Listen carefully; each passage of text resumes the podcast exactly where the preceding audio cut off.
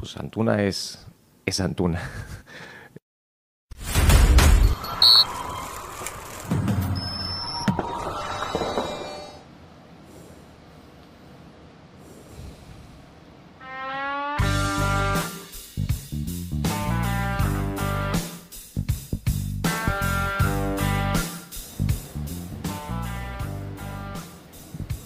Antuna es Antuna, ¿eh? Y la banda es la banda. ¿Cómo están ustedes? Bienvenidos. Aquí estamos comenzando Jorge Ramos y su banda. Todavía en la ciudad de Glendale, todavía en Arizona, el día después, sí, el día después de lo que fue ayer la clasificación de México a los cuartos de final de la Copa Oro, el agónico empate de Honduras. 1 a 1 ante Qatar que mantiene el conjunto de Diego Vázquez con vida en esta Copa Oro 2023. El día donde hay actividad en el grupo C donde juegan un partido clave, El Salvador ante Costa Rica. Un viejo clásico centroamericano. Estaremos analizando dicho partido. Dos equipos que perdieron el debut de esta Copa Oro 2023 y que están obligados a ganar. Donde también juega Panamá ante Martinica buscando la clasificación. Victoria, tres puntos y depositar al conjunto de Thomas Christensen en la próxima instancia del certamen. El día previo a lo que va a ser mañana la presentación de Guatemala. Duro rival, ¿eh? complicado partido para el equipo del Flaco Tena. Enfrenta a la selección canadiense. El día que hoy cerramos la cobertura en Glendale, en Arizona, pero no cerramos la cobertura de Copa Oro, ¿eh? cerramos la primera semana, ¿eh? porque viajamos mañana a la ciudad de Santa Clara, estaremos al norte de California para ver la jornada del fin de semana y después a partir del lunes originaremos Jorge Ramos y su banda desde la ciudad de Dallas. El día que comienza la Liga MX, sí, justo ahora, en medio de Copa Oro comienza la Liga MX, hoy con tres partidos y con muchas novedades en las últimas horas. Como es costumbre, junto a Mauricio Pedrosa, junto a José El Valle, iniciamos Jorge Ramos y su banda. ¿Cómo están compañeros? Se los ve muy bien, ¿eh? Fresquitos, bien, contentos, adaptados a este calor que no sé si me he adaptado o qué, pero siento que hoy bajó la temperatura. Yo, yo creo también eso, ¿eh? No sé si es porque también ya se fue eh, la euforia de los partidos que se iban a jugar aquí, eh, si es esta depresión post partidos que vivimos ayer, pero sí se siente un poco más fresco. Ha sido un viernes más distendido en todos sentidos, ¿no? Porque hasta en el hotel lleno de periodistas que cubren la selección mexicana, ya se fueron la mayoría de ellos para seguir al tri. Pero también creo, y ya eh, para meternos en temas deportivos estrictamente, porque pensábamos que el partido de Haití podía tener ciertos aspectos de trampa para la selección mexicana. Trampa. Sí, podía haber cierta trampa que Haití le podía presentar a México. Y tenía que ser un partido serio, un partido sin relajación, un partido sin distracciones. Cuando se distrajo México le Sí. hicieron el gol. Sí. Eh, pero lo resolvió bien, lo resolvió bien. Y, y- y no es casualidad que el- lo primero que escuchamos hoy de Jorge Ramos y su banda fue Antuna es Antuna. Sí creo, sí creo que merece mucho la pena que nos detengamos. Y yo tengo nada más una pregunta. Pregunta. ¿No se les hace muy raro que sigan presentando el programa como Jorge Ramos y su banda cuando Jorge Ramos No, no, está por ahora- por ahora no. la mitad del tiempo al aire en este Posiblemente, programa? O sea, yo me llevo aquí que casi llevo casi medio año haciendo el programa, pues o sea, creo que no he faltado en medio año. Creo que he estado yo más al aire este año Jorge Ramos y su banda que Jorge Ramos. Puede ser, puede ser. Pero bueno, yo no puedo hacer nada. al No puedo hacer- Yo estoy muy contento Pero tú eres un conduciendo. tipo de estoy muy contento con ustedes. eres un tipo de jerarquía, tú No, pero puedes no cambiar venir con el las serrucho, el cosas. serrucho a cambiar el nombre, a sacarle el nombre, eh. Ganas no me faltan, eh. Ganas no me faltan, eh. Pero bueno, voy a seguir siendo respetuoso. Aunque algún día volverá, eh. Algún día volverá. ¿Estamos seguros de eso? Del Valle, ¿cómo está usted? ¿Bien? Yo muy bien, descansado. La Se verdad ve. que disfruto mucho ir a la cancha. Qué afortunados sí, que qué lindo, somos, ¿eh? Eh, Ver a México, vimos también a Honduras. Por cierto, tengo una anécdota de los colegas catrachos, de los Oh. colegas hondureños. Iban listos, listos para liquidar a la Barbie Vázquez. Gol al minuto 96 y cambió la noticia. Cambió la noticia. Por cierto, yo espero, yo espero que, que Mauricio adopte a Guatemala como su segunda selección, después de lo que uno de los referentes de Mauricio Pedrosa publicó en sus redes sociales. ¿Qué pasó? No sé a qué se refiere. No, ni yo. ¿No? Jack Grealish. ¿Qué Jack puso? Grealish, ¿qué puso Claro, Grealish? Jack Grealish puso vamos Guate, ¿Ah, sí? vamos Guate. Vamos, guate, Jack En- Grealish. En un post ¿En dónde? de Mendes Line. ¿Instagram? Les dije ¿O- que Guatemala se reforzó con europeos, ¿no? Ah, Sí. claro. Mendes Line, británico, es amigo de Jack Grealish. ¿En qué, en qué Jack red social para buscarlo En, inmediatamente? en Instagram, Instagram. ponga Mendes Line. Deja dentro. No, no veas, no veas, porque Sí, puedes, sí, puedes, puedes ver bien, cosas peligrosas parece bien, aquí. apoya- apoya a su amigo. Instagram. Y Muy les bien. digo, eh, hoy me levanté temprano hice el trabajo, tengo la alineación de Costa Rica, Muy bien. tengo las novedades del Salvador, Muy bien. tengo las novedades de Panamá Muy y bien. por supuesto tengo mucho para analizar de lo que vimos ayer de México. Acá está, mire Mauricio. esta Así me gusta, Sí, sí, así sí, me dele, gusta. dele. Pero bueno, ¿eh? Así comenzamos. Jorge Ramos y su. Ahí está. Sí, ¿no? Oh, Vamos, Guate. Ahí Vamos. Guate. Vamos, Mire, Guate. mi mensaje- Vamos, Guate. Mi mensaje para Jack Grealish es el siguiente. Ahora ya Jack, lo quieres allá, Grealish, ¿eh? En el fútbol no somos una superpotencia, pero sabemos sabíamos. cómo irnos de fiesta, así que saca gallo. Eso todo lo que necesite si le Jack pagas Grealish a lo Jack tenemos Grealish- en Guatemala. Si le pagas a Jack Grealish como le pagan al flaco Tena, tienes a Grealish de refuerzo en la Copa Oro. Ahora, inmediatamente. eso, eso, eso de fiesta no me gustó del Valle. Con el Flaco Tena se han comportado muy bien los muchachos. No, ¿eh? yo lo digo no por relacionemos, Jack. No Yo lo digo relacionemos la fiesta. No, no, pero la selección guatemalteca tenía un trabajo muy serio. ¿eh? Yo recuerdo historias donde Guatemala y tenía un amigo que a veces iba a la concentración de Guatemala. Follow. ¿Me dan bola o no me dan bola? Perdón, disculpe, disculpe. O sea, está Sí, bien. Eh, conoció un amigo que, digo lo de la fiesta porque recuerdo hace mucho tiempo atrás, mucho tiempo atrás, tenía un amigo que tenía relación con algunos jugadores guatemaltecos. Y él iba a la noche a la federación, ah, perdón, a la concentración y salía, abría la puerta atrás, salían por la puerta atrás a, eh, los tipos de, de- de- de fiesta. Eh, y, y salían, volvían 3, 4 de la mañana, por supuesto que ocultos, después al otro día jugaban un partido. O sea, y, y él, mi amigo que los conociera, era, era cómplice de esto. Eh, también había talentos que concentraban, No me también digas. había muchas Y que también les esas. la, la puerta. También la puerta de atrás, sí, para- escondido, para- se escondido para con salir. pocas cámaras. Wow. Entonces, por eso digo, por eso cuando José habló de la fiesta, que entiendo lo de Grealish, ¿no? Pero bueno, me refiero a una selección guatemalteca que hasta ahora ha dejado buena imagen. Por Pero bueno, supuesto. empecemos con México-Haití. Victoria de México 3 a 1 ante Haití. Mauricio, ¿se fue contento con la victoria? ¿Dejó una sensación de satisfacción el triunfo? Eh, no, satisfacción. A ver, contento no. Satisfacción mediana. Creo que no me movió la aguja de lo que había pasado con Honduras. Y creo que podía el partido contra Haití provocarlo. O sea, la aguja estaba muy en un punto muy, muy negativo contra Honduras. Llega el partido contra Honduras, sube el nivel de positivismo con la selección y dije, bueno, contra Haití a lo mejor vemos algo que me lleve la aguja todavía. Oh, no, no la movió, ¿Cómo ¿eh? se quedó ahí? Ni para bien ni para mal, se movió ahí. Digo, sí, sí- sí se quedó ahí. Sí creo que en el, en el contexto más global de las cosas, yo sí lo veo como un siguiente pasito del Jimmy Lozano.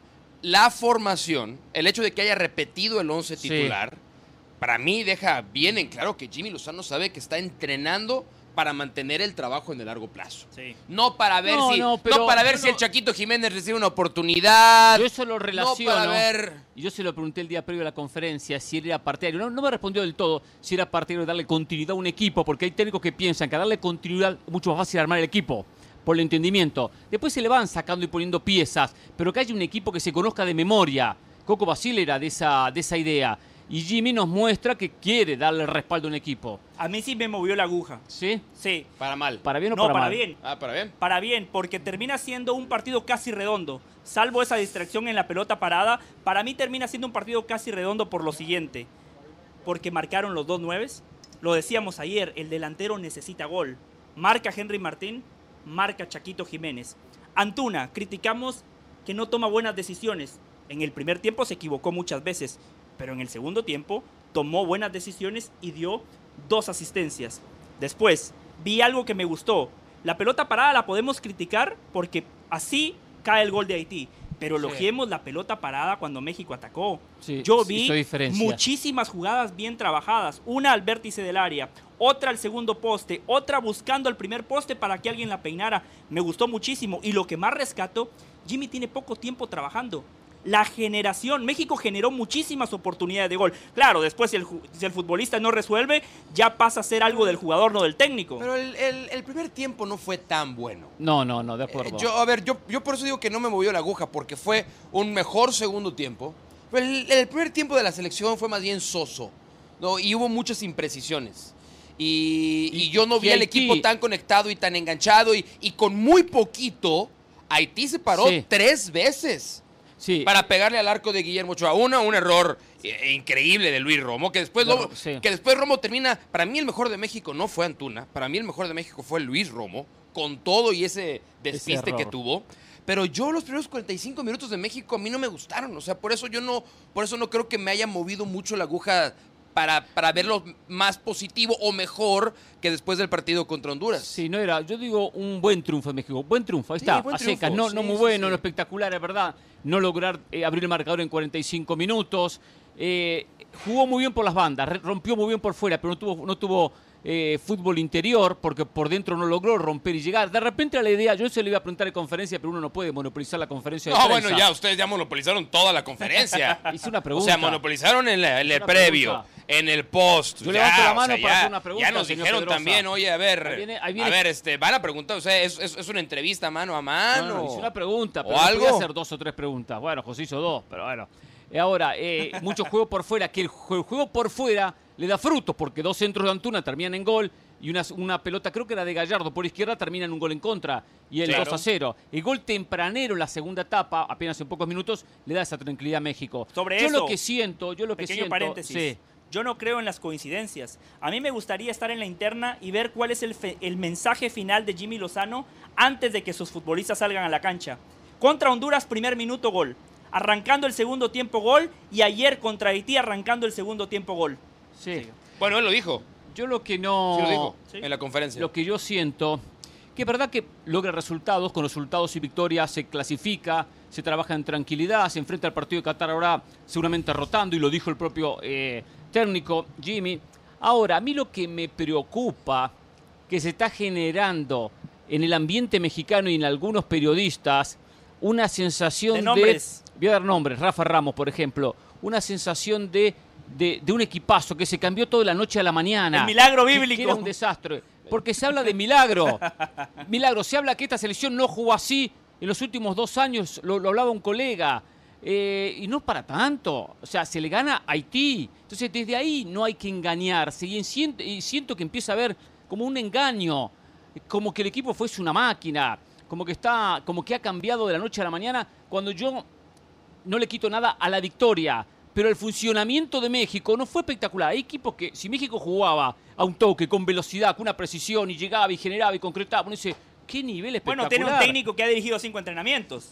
No, lo sé, José, pero hago, hago referencia Sí, pero es a las que- preguntas de la conferencia como que, como No, que ha es que lo cambiado Hernán- muchísimo. Lo que Hernán me parece que no quiere medir, no sé por qué, es que el equipo estaba por los suelos. Por los, suelos. por los Sí, el suelos. equipo estaba por los suelos. Después de la derrota contra Estados Unidos, Bueno, el equipo estaba. No, y futbolísticamente también. Está bien. Estados, o sea, anímica, ¿Contra quién? futbolista. A ver, contra, ¿qué bueno? ¿Contra tu Panamá? zona, ¿Contra tu- Panamá? no, contra Estados Unidos. No, contra Estados Unidos perdió mal. Por eso, ahí Pero- el pero equipo estaba si por mañana los suelos. juega Jimmy Lozano, México, dirigido, dirigido por Jimmy contra Estados Unidos, Ese sería el yo no parámetro. garantizo de que vaya a ganar Puede la ser. Puede que pero, se repita la pero- historia. Pero, no habíamos visto, no teníamos ninguna señal positiva del equipo. Y estos dos partidos sí creo que han dado ciertas tiene- señales tiene que ver- positivas. tienen que ver los Está bien, rivales, está- sí, obviamente tienen que ver los rivales, pero nadie está echando campanas al vuelo, nadie está diciendo que ¿Tú México es campeón del mundo. de prensa y, a, y a- y a lo- a los periodistas hablando de milagro? Rafa Ramos Bueno, está de ese audio, ¿quieres escucharlo? Si está, lo escuchamos. Tenemos, tenemos el- a, mí, a mí me dijeron, yo creo que es muy prudente que repasemos ese audio. Porque tú estás tan incisivo, tan crítico de Rafael Ramos. Sí, sí. Hay mucha gente que a lo mejor no escuchó la pregunta y la respuesta. ¿No? Está bien, si la tenemos, vamos a escucharlo. Vamos a bien, escuchar la bien. respuesta. Vamos a escuchar la respuesta. Lo tenemos seguro. Tenemos la respuesta. Ok, si Mauricio Venga. dice, está bien, quiere conducir, la vamos. No, no, no, estoy no, apoyando no, no. al equipo. Soy Luis Romo, estoy ayudando yo nada más. Está bien, perfecto. Por Ahora, ahí si de vuelta. que Vamos defina entonces, bien. Lo pide defino. Mauricio Pedrosa. Vamos con eso. En mi experiencia con Uriel Antuna me parece que si le das cierta claridad, Uriel puede hacer este tipo de, de partidos. ¿no? A veces cuando no se le da, es, pasa que, no acaba decidiendo del todo bien. Pero Uriel tiene unas condiciones impresionantes, por algo se fijaron a tan corta edad en él. Y yo, la experiencia que tenemos, digo, mi cuerpo técnico y yo, es darle un poco de claridad a Uriel, ponerlo en contextos donde, donde él se sienta cómodo, donde él sea más amenazante para el rival. Y, y hoy eres un poco. eh, Uriel no recortes tanto, abre- saca la pelota y, y tira un centro por delante. Entonces creo que eh, con instrucciones precisas y conociendo a tus jugadores, creo que se hace más fácil todo. Entonces yo en ellos dos y, y en todos evidentemente confío muchísimo porque los he tenido, porque Uriel estuvo en casi todo el proceso y Henry fue uno de los refuerzos y evidentemente que me llena de alegría que, que no solo ellos, sino que el equipo hoy eh, haya, haya hecho el partido que hizo hoy. Bueno, La pregunta que el ciego volvió a ver, que el paralítico volvió a caminar, que el sordo volvió a escuchar, esa no la escuchamos. Esa no. No, es que también respetamos el un poco milagro, a la gente. el milagro futbolístico no lo escuchamos. El milagro Ahora, bíblico. no, él es muy cauto, Jimmy Lozano. ¿eh? De todo lo que yo destaco, que me encanta de Jimmy, la facilidad para decirle al propio, qué lindo aire viene, ¿no? Qué lindo aire.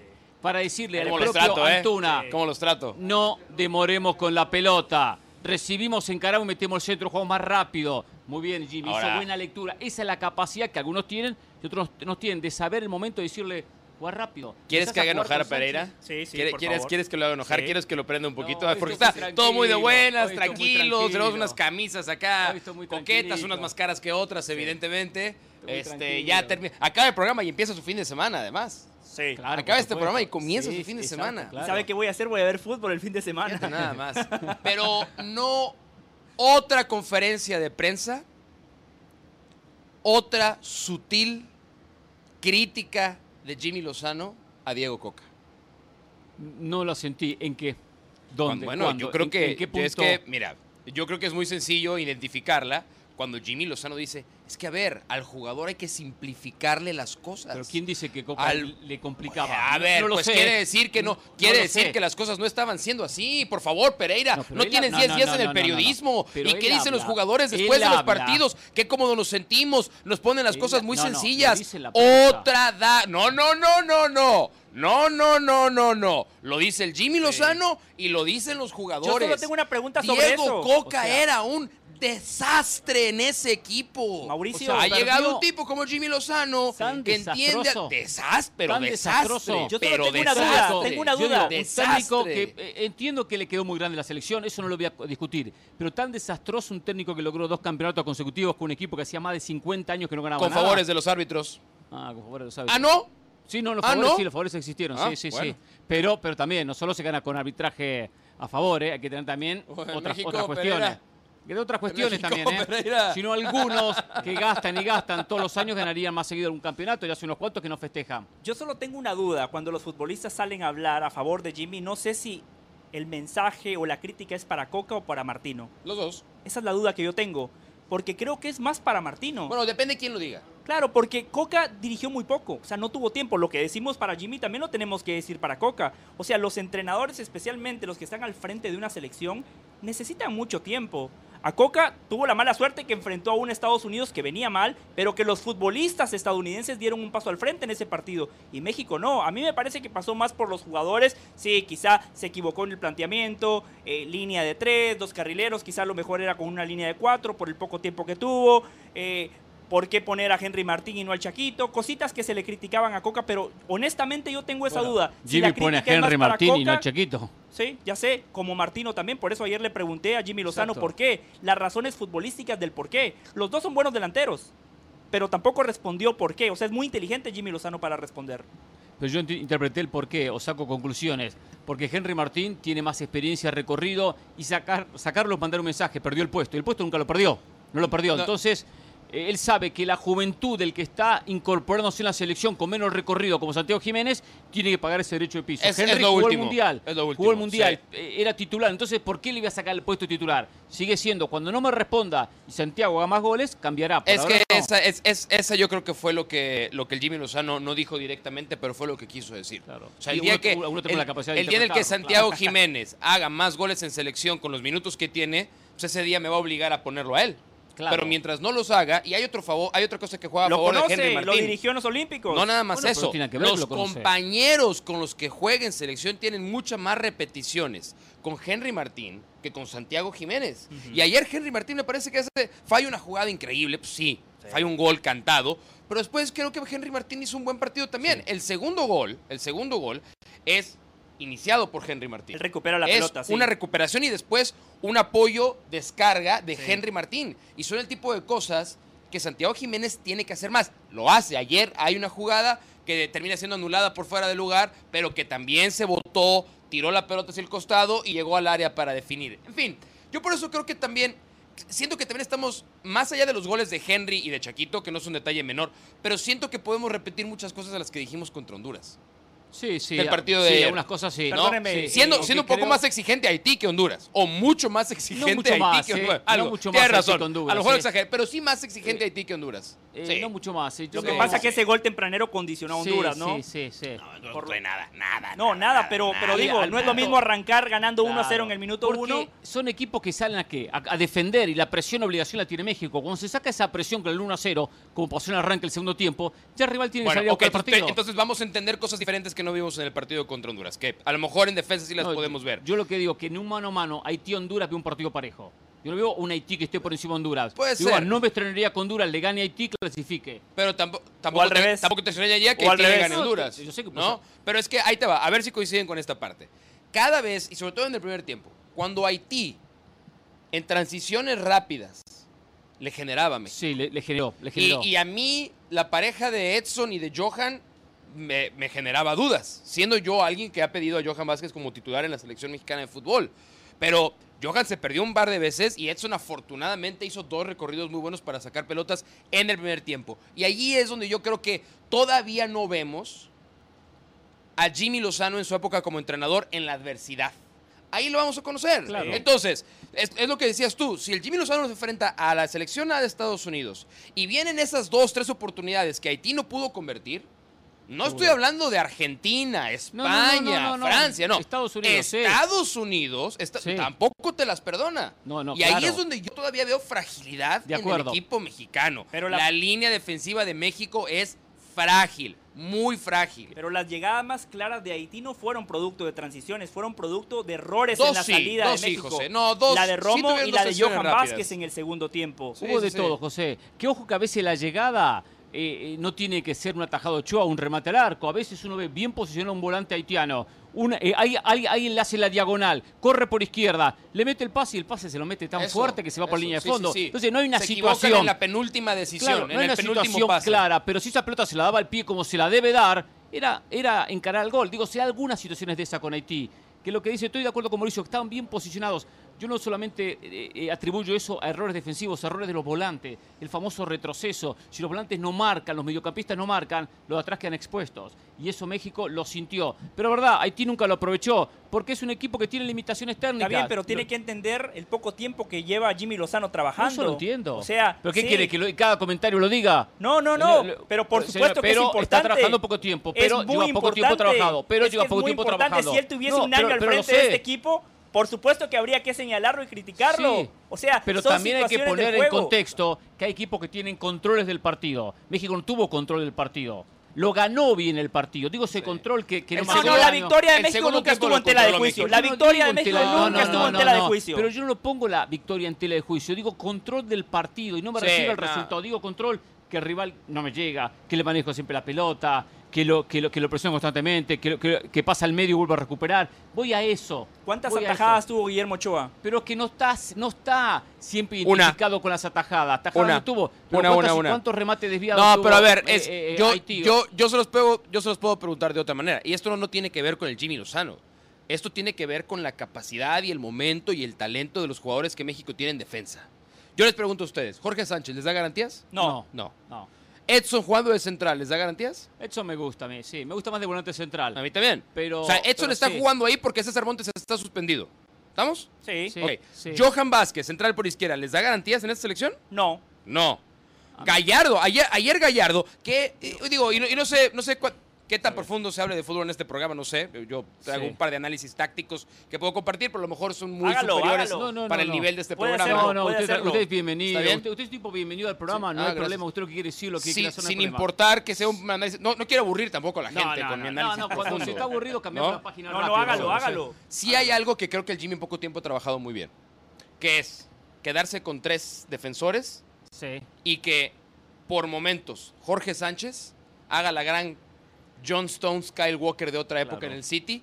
No se va por fuera, ¿eh? las bandas. No se va, pero no se va por fuera Jorge Sánchez. No, no, va no. por dentro. Bueno, porque ahí tiene Antuna. porque Porque ahí Antuna tiene Antuna, porque Antuna es pero muy eso profundo no, el juego, pero eso no lo hacía Jorge Sánchez antes. Eso No, lo Jorge hacía Sánchez Jorge fue a Sánchez. atacar la banda. Sí, No, Jorge Sánchez atacar, iba a atacar la banda, pero no centralizaba. Jorge Sánchez se Pero metía como un porque- volante más. porque y ahí te ve el otro Pero eso movimiento. tiene que ver las características de que juegue de extremo Bueno, por derecha. Pero ahí te ve el otro movimiento, que tampoco lo habíamos visto. Cuando Jorge Sánchez se va, Y aquí es un problema esto, ¿eh? Gallardo, que sí es un tipo de línea, Sí. porque Gallardo era un extremo habilitado Sí. como lateral. Sí. Gallardo es un tipo de línea. Gallardo, ¿estamos? lo, eh, perdón, Osorio lo convirtió en lateral. Osorio lo convirtió en lateral, exactamente. Eh, era, él era extremo en Pumas. Claro. Sí, sí, ¿no? claro. Gallardo, por ejemplo, se quedaba jugando como el tercer central de México. Y se veía fatal. Pero, pero eso es algo. Fatal, Pero ahora- pero, no fue algo- una vez, no fue una vez. Yo- Era algo que claramente estaba indicado por el Jimmy Lozano. Claramente indicado esos movimientos. Lo cual, digo, ok, muy bien. O sea, es una, es una innovación táctica en el equipo, perfecto. Pero no sé si tiene la calidad de los jugadores y el tiempo de repeticiones para jugar así. Bueno, en esta Porque Copa Oro le alcanza. perdona, en de esta acuerdo, Copa Oro le alcanza. perdona, Para esta Copa Oro le alcanza. Estados Unidos A no te perdona. Por eso da continuidad a este equipo para intentar lograr tener ese entendimiento entre las líneas. Perdón Sí. por meterme en cosas tácticas, ustedes no, aquí el no, número otro uno, ¿eh? movimiento Una- que una no disculpa. mencionó eh, perfecto, Mauricio. Hubo otro movimiento que no mencionó Y- Mauricio, que a mí me gustó. Cómo generaba superioridad numérica, porque lo que dijo Mauricio es cierto, pero por momentos, especialmente en el primer tiempo, fíjese cómo eran Jorge Sánchez Antuna y Eric Sánchez. Claro. Le recostaba tres derecha, futbolistas sí, por sí. derecha y Haití siempre quedaba con uno menos. Por ahí México atacó todo el primer tiempo. Si después la pelota no terminó en gol, bueno, producto de que el último pase no fue bueno, de que el remate final no fue bueno, pero por ahí en el primer tiempo, y eso fue por sistema, eso fue diseñado por el entrenador. Sí, que por momentos lo trabajó bien en el toque y después le faltaba rapidez que después lo cambió en el segundo tiempo, lo que dijo y lo explicó en la conferencia de prensa. Señores, vamos a la pausa en Jorge Ramos y su banda. Mucho todavía para analizar, para comentar de lo que pasó y lo que viene en esta Copa Oro 2023 y también algunas novedades en el tema mercado internacional y también comienzo de la Liga MX. Volvemos.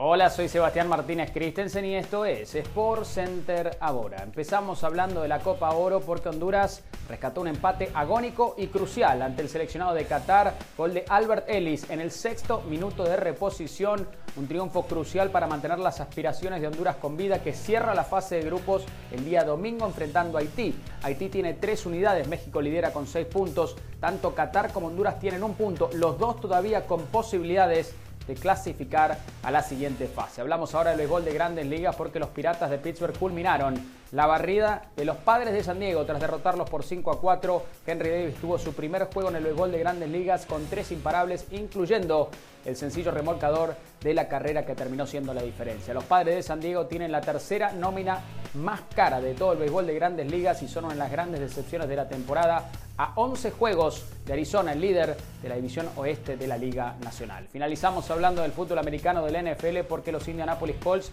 decidieron cortar a Isaiah Rogers y a Rashad Berry por violar la política de apuestas. La sanción de la liga de por sí es suspenderlos por toda la temporada 2023. Indianapolis lo lleva un paso más allá, más evidencia que apostar en la NFL termina costando bastante caro. Por Center todos los días, 1 de la mañana, horario del este, 10 de la noche, horario del Pacífico. Esto ha sido Por Center ahora.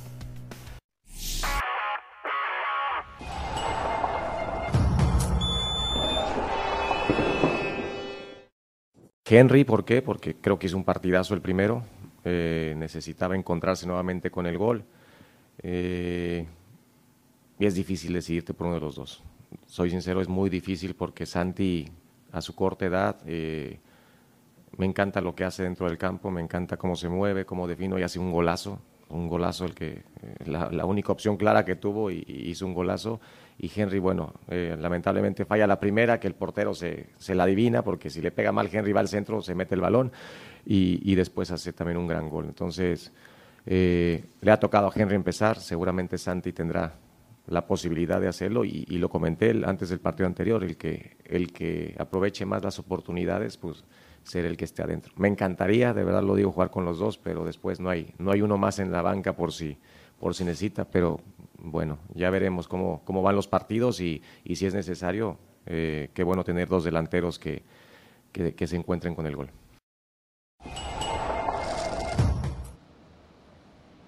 Qué bueno tener ese problema, como lo tiene Jimmy Lozano, si es que podemos hablar de problema, contar con un jugador como Henry Martín, que de vez en cuando la mete, y tener un Santiago Jiménez en el banco de suplentes, cuando entra también termina anotando. Casualmente, algo que para México ha sido históricamente un inconveniente, especialmente en los últimos años, de no encontrar un nuevo goleador. Hoy tiene dos. Y bueno, y respeta, lo hicimos hace un ratito, lo que ha sido el recorrido y el momento de Henry Martín, que se ganó un puesto como titular, producto de los goles en la Liga MX. Desde ahí está el respaldo. Santiago Jiménez tendrá que superarlo, tendrá que tener mejores partidos para en su momento quitarle el puesto de titular. Hoy, sin dudas, hay un titular y un suplente para Jimmy Lozano y eso realmente no se puede cuestionar. Hasta abrió la posibilidad, la abrió, y yo la, sensación que tengo que puede darse en algún momento de los partidos, con un México que esté quedando eliminado, que esté perdiendo, de jugar con los dos. La dejó ahí en el aire, tirando. No, lo va, no va a arrancar con los dos, pero si en un momento hay que meter delantero, meter delanteros, que el partido se está perdiendo o México está quedando eliminado, ahí lo va a hacer seguramente. La razón que da para no arrancar con los dos tiene mucha lógica. Dijo, si algo pasa no tengo otro 9 en la banca.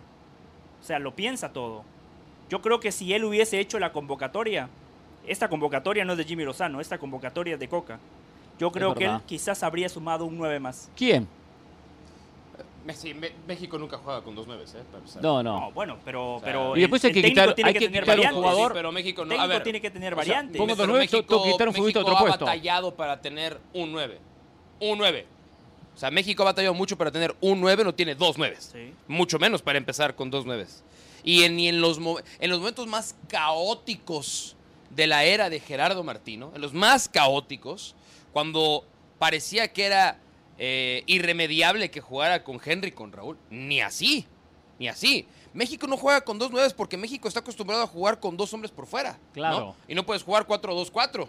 O sea, no, Claro. no puedes. En esta no Copa puedes. Oro sí No, puede, con no estos puedes. rivales, No, con estos rivales no, sí no, puede. no, no, Contra no, no, selecciones no limitadas puedes. como No Honduras, puedes Haití, ni lo que debes. se viene a Qatar, No claro puedes, que se puede. no puedes ni debes. Claro que se puede. Porque, porque estás, estás saliendo de trabajar lo que te hace mejor, que es repetir una formación en la que te, no nada más tú entiendas que tu equipo va a jugar mejor, tus futbolistas se sientan más cómodos. Entonces, no te puedes poner a inventar y poner dos nueves nada más porque sí. Claro, como Nada Bielsa en el por el 2002, argumento. claro, tenía Nada dos grandes nueves y ay, no quería Claro. poner a dos nueves al mismo Claro. tiempo. Está Ahora, si tú crees que México ustedes lo ven tiene- así, está No, bien. si en esta Copa Oro contra estos rivales, perfectamente lo podría hacer sin problemas.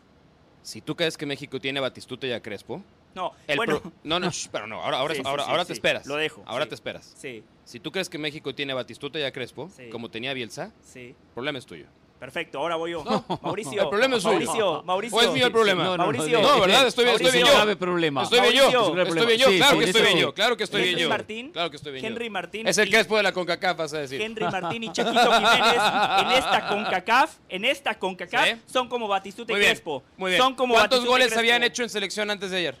En los últimos cinco partidos. cada Bueno, uno. Ah. justo yo lo mencioné ayer, pero... ¿Quieres que siga? Pero, pero, pero ¿Quieres no, que siga o ya no lo dejo voy, en paz? No voy ¿O con la estadística. ¿Ya lo dejo en paz? No voy con la estadística puntual, Mauricio. Ahora, digo, ¿quieres- este quieres seguir o ya te dejo en paz? Sí, digo El referee va a empezar a contar. Uno, dos, tres. A ver, es más, a ver, ¿puede mire, seguir? ¿Puede seguir? Puede jugar usted, ¿Puede seguir? puede, ¿Puede seguir? jugar usted al lado de Henry Martín y Es- México igual le ganaba a Haití. Jugar Ya, con ya, dos delanteros. Ya estás, estás desvariando, José. Jugar con dos delanteros lleva a dos opciones. Una es jugar con un media punta, con dos, con dos delanteros para mantener tres volantes, un 4-3-3. ¿Y quién es digamos, el pero- media punta de México? pero- exacto, iba a decir, pero, pero no existe. Media Poner a punta tiene a Chávez- Charlie. Sí, puede Tiene jugar Chávez, Chávez, pero que puede romper. Pero, pero ya no tendría los extremos, porque tendría que tener con tres volantes. Y otra es jugar lo que decía Mauricio con dos volantes y dos por fuera.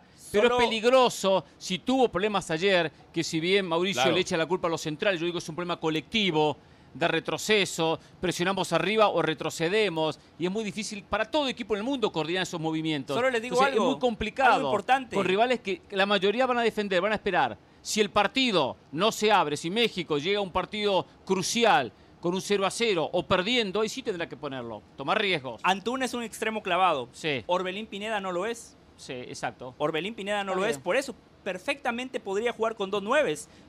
Sí, Porque Henry equipo- Martín y el el equipo- Chaquito también saben votarse. Está bien, pero que Henry Martín. No, eso tiene menos sentido todavía. No, no. Eso tiene menos sentido todavía. a Orbelín. Orbelín no, es ayer que un partido eso- flojito, ¿eh? eso tiene Orbelín menos sentido pero, todavía. pero ¿a ¿eh? quién se saca? ¿A Orbelín Pineda? No, yo nada más les digo No, no, que en ese pregunto, está bien. 4-3-3, Yo- en ese 4-3-3 clavado, como México ha venido jugando, generalmente en cualquier esquema usted juega con dos extremos y Orbelín Sí. Pineda no es un extremo. No, lo sé. Es más, Coca dónde lo puso en ese partido contra Estados Unidos es por detrás del 9. Y tampoco es un... Y, y no, y, no, y no rindió. Claro, pero porque y no rindió. es un extremo, no, pero ahí es donde no, juega mejor no, Orbelín. no, es que la fuera. parte que tú no entiendes es que es por porque fuera. México no juega así. No rindió porque esta selección no juega así. Pero el esta selección juega el estilo, con extremo por izquierda, extremo por derecha, un centro delantero, un volante central y No, dos pero- pero interiores. el extremo por así juega izquierda, México. el Ni le muevas. El extremo por izquierda es el lateral, que es Gallardo. Y el extremo por derecha Bueno, pero es ayer subió que- muy que poco, que ¿eh? Ayer No, subió muy, muy poco Gallardo. sí, subió Gallardo. mucho más Jorge Sánchez que Gallardo ayer. Sí, sí, sí. Ahora- eh, era, era la idea de, de Ahora, juntarse aquí, con. aquí con está, aquí está el inicio, la génesis del error de todo lo que está alrededor del fútbol mexicano. México le gana a Honduras, México le gana a Haití Sí. y hay, hay habladores de fútbol, hay habladores de fútbol que ya quieren que comiencen a experimentar con otras formaciones. Dos No, partidos gana el Jimmy Lozano. Dos. partidos gana el Jimmy Lozano. de dos y de pronto dice, como ya ganamos dos partidos, ¿por qué no probamos jugar con dos delanteros? Eh, ¿Sabes, Mauricio. ¿Sabes cuándo fue la última vez que México jugó con dos delanteros de arranque? ¿Cuándo? Jugó con tres, de hecho. Ah, en aquel partido contra Estados Unidos. Tres. Tuca Ferretti. Tres, exactamente. Y lograron la Un clasificación técnico a Copa inter- un- Confederaciones. ¿Y quiénes Sí. eran los delanteros en ese momento? ¿Te acuerdas? Oribe Peralta. Raúl Jiménez. Raúl Alonso Jiménez y había un tercero. Javier Hernández, muy fácil. Lo que Ah, pasa aquí es que lo tienes tú a Javier Hernández Yo la aquí. verdad que no recuerdo. ¿Y en Los qué momento estaban los tres? Perdón, ¿los tres arrancaron En juntos? momento, sí, sí, sí. claro. Orbe- eh, eh, Oribe Peralta. Raúl Jiménez en el, en no- el no Rose Bowl para el pase a la Copa Confederaciones. Es que ese es el 2017 punto. Cuando usted tiene a 2000. delanteros en tan buen momento, ¿Era ¿por qué prescindir de ellos? ¿Por qué no encontrar maneras y mecanismos para que puedan coincidir y coexistir en una cancha de Porque fútbol? tienes que dejar al Jimmy Lozano que en estos primeros entrenamientos defina un equipo. cómo y aparte recuerden lo que ha dicho los jugadores y lo que ha dicho el propio Jimmy. Ustedes han estado en la conferencia de prensa y preguntan mil veces además, no dan opción a que otros periodistas eso molesta. eh, tengan Eso molesta que hagamos preguntas. a mí no. Hay que levantar la mano no, para hacer pero sí, preguntas. si sí, no, sí, Pedroso, yo siento, no veo que levante la mano. que ¿eh? hay, hay, hay No, una, no, hay una incomodidad ¿A quién del gremio, molestó? hay una incomodidad del gremio periodístico ante la insistencia de sus preguntas. Sí lo Nombres, creo, ¿eh? de nombres. Llegamos Sí temprano. creo, sí Nos creo. preguntan. ¿Van a preguntar? Sí, vamos a Ahora, preguntar. bueno, pero pasa que ustedes, ustedes vienen a dos partidos y quieren preguntar. Hay gente que va a todos los partidos de selección bien, y Yo no se le da prometo, el derecho de preguntar. señor ¿eh? Pedrosa, prometo el próximo partido no preguntar. Por Es eso, más, es más, levante la mano y ceda la pregunta a alguien más. Eso sería de caballero, ¿eh? No, pero- Eso sería, mira, Hernán eso- Pereira, Mauricio, eh, Hernán Pereira y ESPN, cedo mi tiempo a quien le haya molestado que yo preguntara el otro día. No, Adelante, no. por favor. Eso sería un gesto, Hernán. Eh, se- eh, Espectacular. Hernán Pereira y ESPN. Mauricio Pedrosa va a preguntar en mi lugar. Bueno, ayer hubo una pregunta que te... Ayer me dijeron que una, una pregunta que se filtró por WhatsApp. A mí me dijeron que una... Una pregunta ¿Cómo que se filtró eso? por... No, no sé, Se no sé. Alguien dijo que... WhatsApp una pregunta. un a un periodista le filtraron una pregunta por WhatsApp. Y el periodista la hizo. La pregunta. hizo al aire. Pero ¿Y quién seguramente se era la una? Eh, pregunta le buena o no. No, no, no, no sé, Pero no tengo mayores datos. Un colega, un jugador, un técnico. No tengo la mayores datos. Todo No, lo que les voy a decir, árbitro. el Jimmy Lozano y los jugadores han dicho, todo nos sale bien y estamos contentos porque mantenemos las cosas simples, sencillas. Sí. Igual, No señores, vamos a la pausa. Yo nada más le No digo hay que tener inventes. variantes, Mauricio. Vamos a la ¿eh? No, pausa. Vamos a contar qué pasó en el tema Honduras-Qatar. Algunos esperaban sangre. Igual digo algo de México ya para el cierre. ¿Sí tenemos que hablar de Honduras-Qatar? Todavía no jugó con nadie. Sí, hay que hablar también de Honduras-Qatar. ¿eh? Todavía México no jugó con nadie. Veremos cuando tenga un duro rival. Pausa y volvemos en Jorge Espere para el Ramos próximo banda. verano, aquí no lo va a tener. De repente.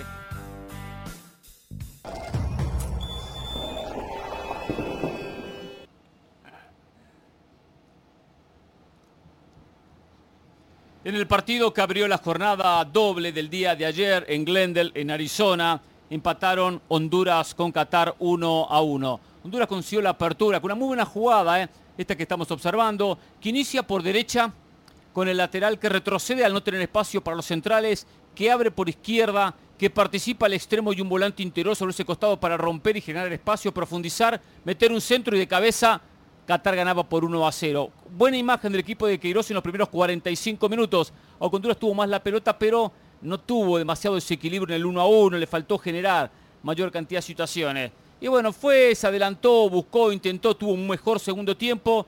Y ya sobre el cierre, creo que había adicionado 6 minutos el árbitro, el minuto sexto. Sí, seis aparece eh, Ellis, Albert Ellis, y termina empujando una pelota difícil, aérea, y empata un partido para darle un punto que tiene un gran sabor para Honduras. No quedaba eliminado con la derrota. Ahora con el punto queda más cómodo en las opciones de clasificar, pero aparte genera un ambiente de tranquilidad.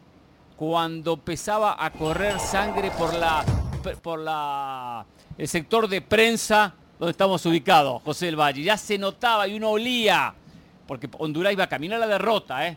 Faltaba ya segundos para terminar el partido. Este Sí. 1 a 1 le dio mucho aire. De igual manera, en el segundo tiempo Honduras había hecho méritos para empatar el lo que partido. venía diciendo, sí. Sí, sí, sí. Qatar bien los primeros 45 minutos, después retrocedió. Y mucho retrocedió, ¿eh? Sí, demasiado Queiroz lo tiró muy atrás. Típico de Queiroz, Sí, ¿no? de Queiroz, sí. Típico de Queiroz. Y Honduras, por la necesidad, terminó jugando prácticamente con línea de dos. Hasta Sí. el Barbie Vázquez eh, lo dijo en la conferencia de prensa. Dos centrales nada más. Los laterales que jugaban como extremos eh, estaban cerca del empate y ese gol agónico llegó al minuto 96. Antes de que terminara el partido, minuto 80 por ahí, ¿no? Estaban los colegas hondureños.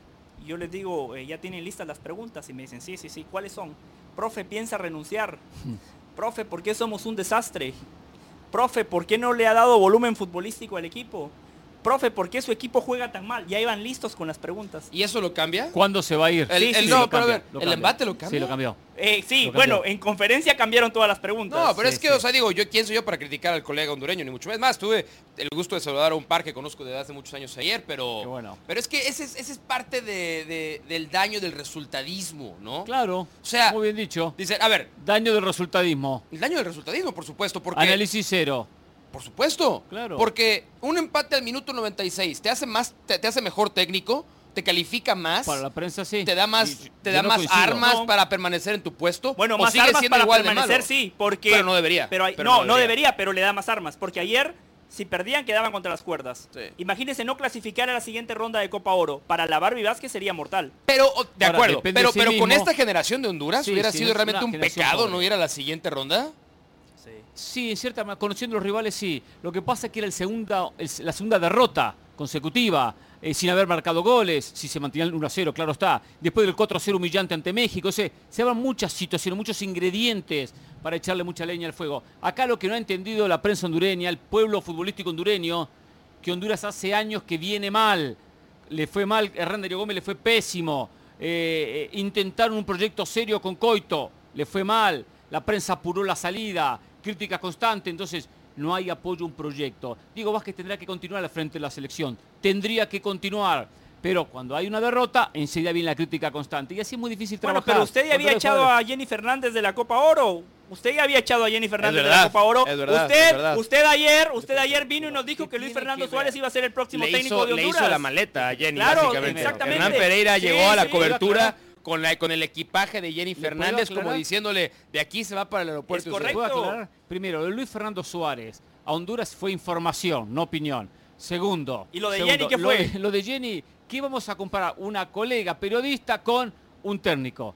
Yo lo- simplemente le pregunté a Jenny si su cobertura terminaba cuando, México, cuando Honduras quedaba eliminada. Pregunta de mala leche, obviamente. Fue, fue lo único No, para no, saber. no, pregunta, Dijo- pregunta desde el. Usted dijo, aprovechemos a Jenny que le quedan dos partidos en Copa Oro.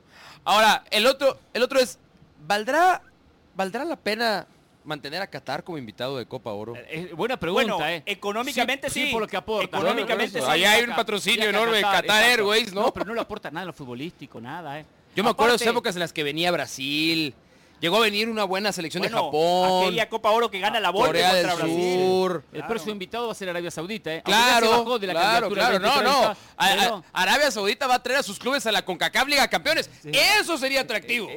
Eso sería Es atractivo. verdad, es verdad. Traer a los clubes El de Arabia Saudita a la el- CONCACAF Liga Campeones.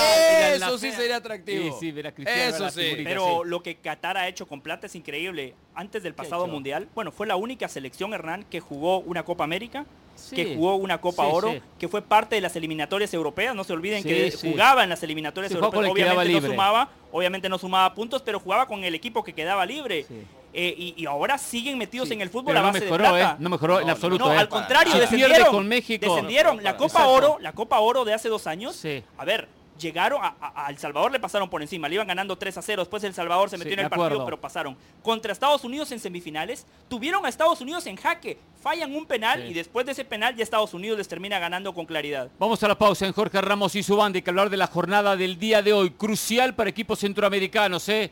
Y lo que dijo Memo Ochoa, ¿eh? Dijo algo Memo Ochoa, no tengo dudas, ¿eh? Va a prender fuego en esta mesa, ¿eh?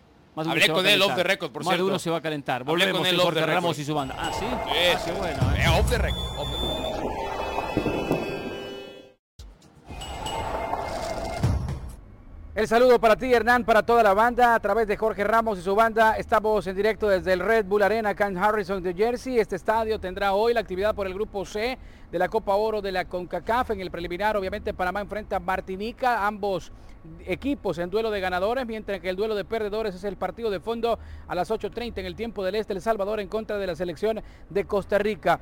Duelo de perdedores, cuesta arriba para la selección de El Salvador para la selección de Costa Rica de igual manera, que ambos salen obligados a ganar, pero creo que un poco más cuesta arriba la selección del Salvador, tomando en cuenta el pobre nivel que ha demostrado hasta el momento en los últimos partidos, en el año que no le ha ido del todo bien y sobre todo porque Hugo Pérez tiene un año de no ganar al frente de la selección de El Salvador después de todos los partidos que ha tenido la oportunidad de jugar, después de la Nation League, de los amistosos y de esta Copa Oro que arrancó con el pie izquierdo para la selección del Salvador en Florida frente a la selección de Martinica. Difícil, así lo veo, difícil para el cuadro salvadoreño, cuesta arriba y más allá que el entorno de la selección de Costa Rica que el momento no es el mejor, que el tema de Luis Fernando Suárez no está pasando por el mejor momento, que el ambiente está pesado, que no lo quieren más, que incluso en Costa Rica están haciendo una campaña para poner un dólar todos y cada uno de ellos para pagar la indemnización del entrenador Luis Fernando Suárez y se vaya lo más pronto posible. Pese a todo eso que se habla, que no están de igual manera los jugadores importantes que juegan para Europa y que están pasando también un gran momento porque el técnico se ha peleado con ellos independientemente de toda esa situación, de ese entorno pesado que se vive en torno a la selección de Costa Rica, sigue siendo una selección muy superior a la selección salvadoreña. Un milagro nada más podría hoy darle a la selección del Salvador, creería una victoria después de lo mostrado en el primer partido. Y si bien es cierto y no es justificante, los jugadores del Salvador no estaban bien de salud, alrededor de 7, 8 jugadores previo al partido frente a la selección de Martinica en Fort Lauderdale, el equipo Cuscatleco ahora manifiesta que sí ha podido recuperar el cuerpo médico a estos jugadores. Es que llegaron muy a distiempo y el tema de horarios con Asia y este sector de América pues complicó a la selección del Salvador porque llegó tres días antes de arrancar la competencia. No estuvieron bien los tiempos y la, la mala planificación manifiestan que le ha pasado factura a la selección del Salvador en el primer partido. No quisieron decir nada porque obviamente todos íbamos a pensar que era una justificante, pero el cuerpo médico de la selección nacional nos ha manifestado que ocho jugadores del Salvador estaban muy mal con gastroenteritis, que de igual manera con muchos mareos y el calor y la humedad terminó pasándole factura en la Florida el pasado día lunes. No sabemos qué va a pasar ahora, pero creo que el nivel de la selección no es el mejor, no ha pasado por buen momento y creo que el compromiso de hoy para la selección del Salvador es bastante difícil. Y si bien es cierto, del otro lado manifiestan también que el Salvador podría hacerles un partido complicado, yo creería que Costa Rica, independientemente en el momento que esté atravesando sigue teniendo un nivel muy superior a la selección del Salvador. Creo que será un buen partido porque ambos salen a ganar. Eso sí, considero que la selección de Hugo Pérez es capaz de hacer los peores partidos, pero de igual manera también muy buenas presentaciones. Un poco más de un año tiene de no ganar El Salvador. que nos asegura que la selecta pueda ganar hoy frente a Costa Rica acá en Harrison, New Jersey? Vamos a quedar a la expectativa de lo que pueda suceder y encontrarnos también más adelante acá en Jorge Ramos y su banda. De regreso con usted, Hernán, que la esté pasando bien en ese calorcito de Arizona. Un abrazo fuerte.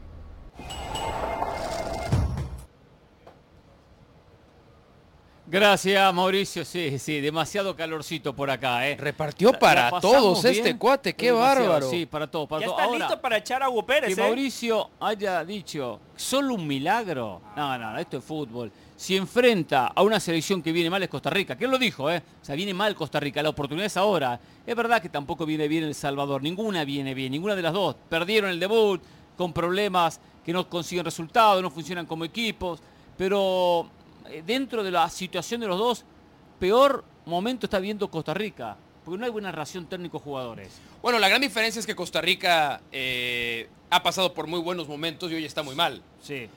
Salvador tiene muy tiene, tiene mejores jugadores Costa Rica, eso no lo Salvador dudo, tiene ¿eh? un, ha tenido un gran técnico El Salvador recientemente. Sí, sí. Muy buen entrenador, muy Carlos buen director técnico.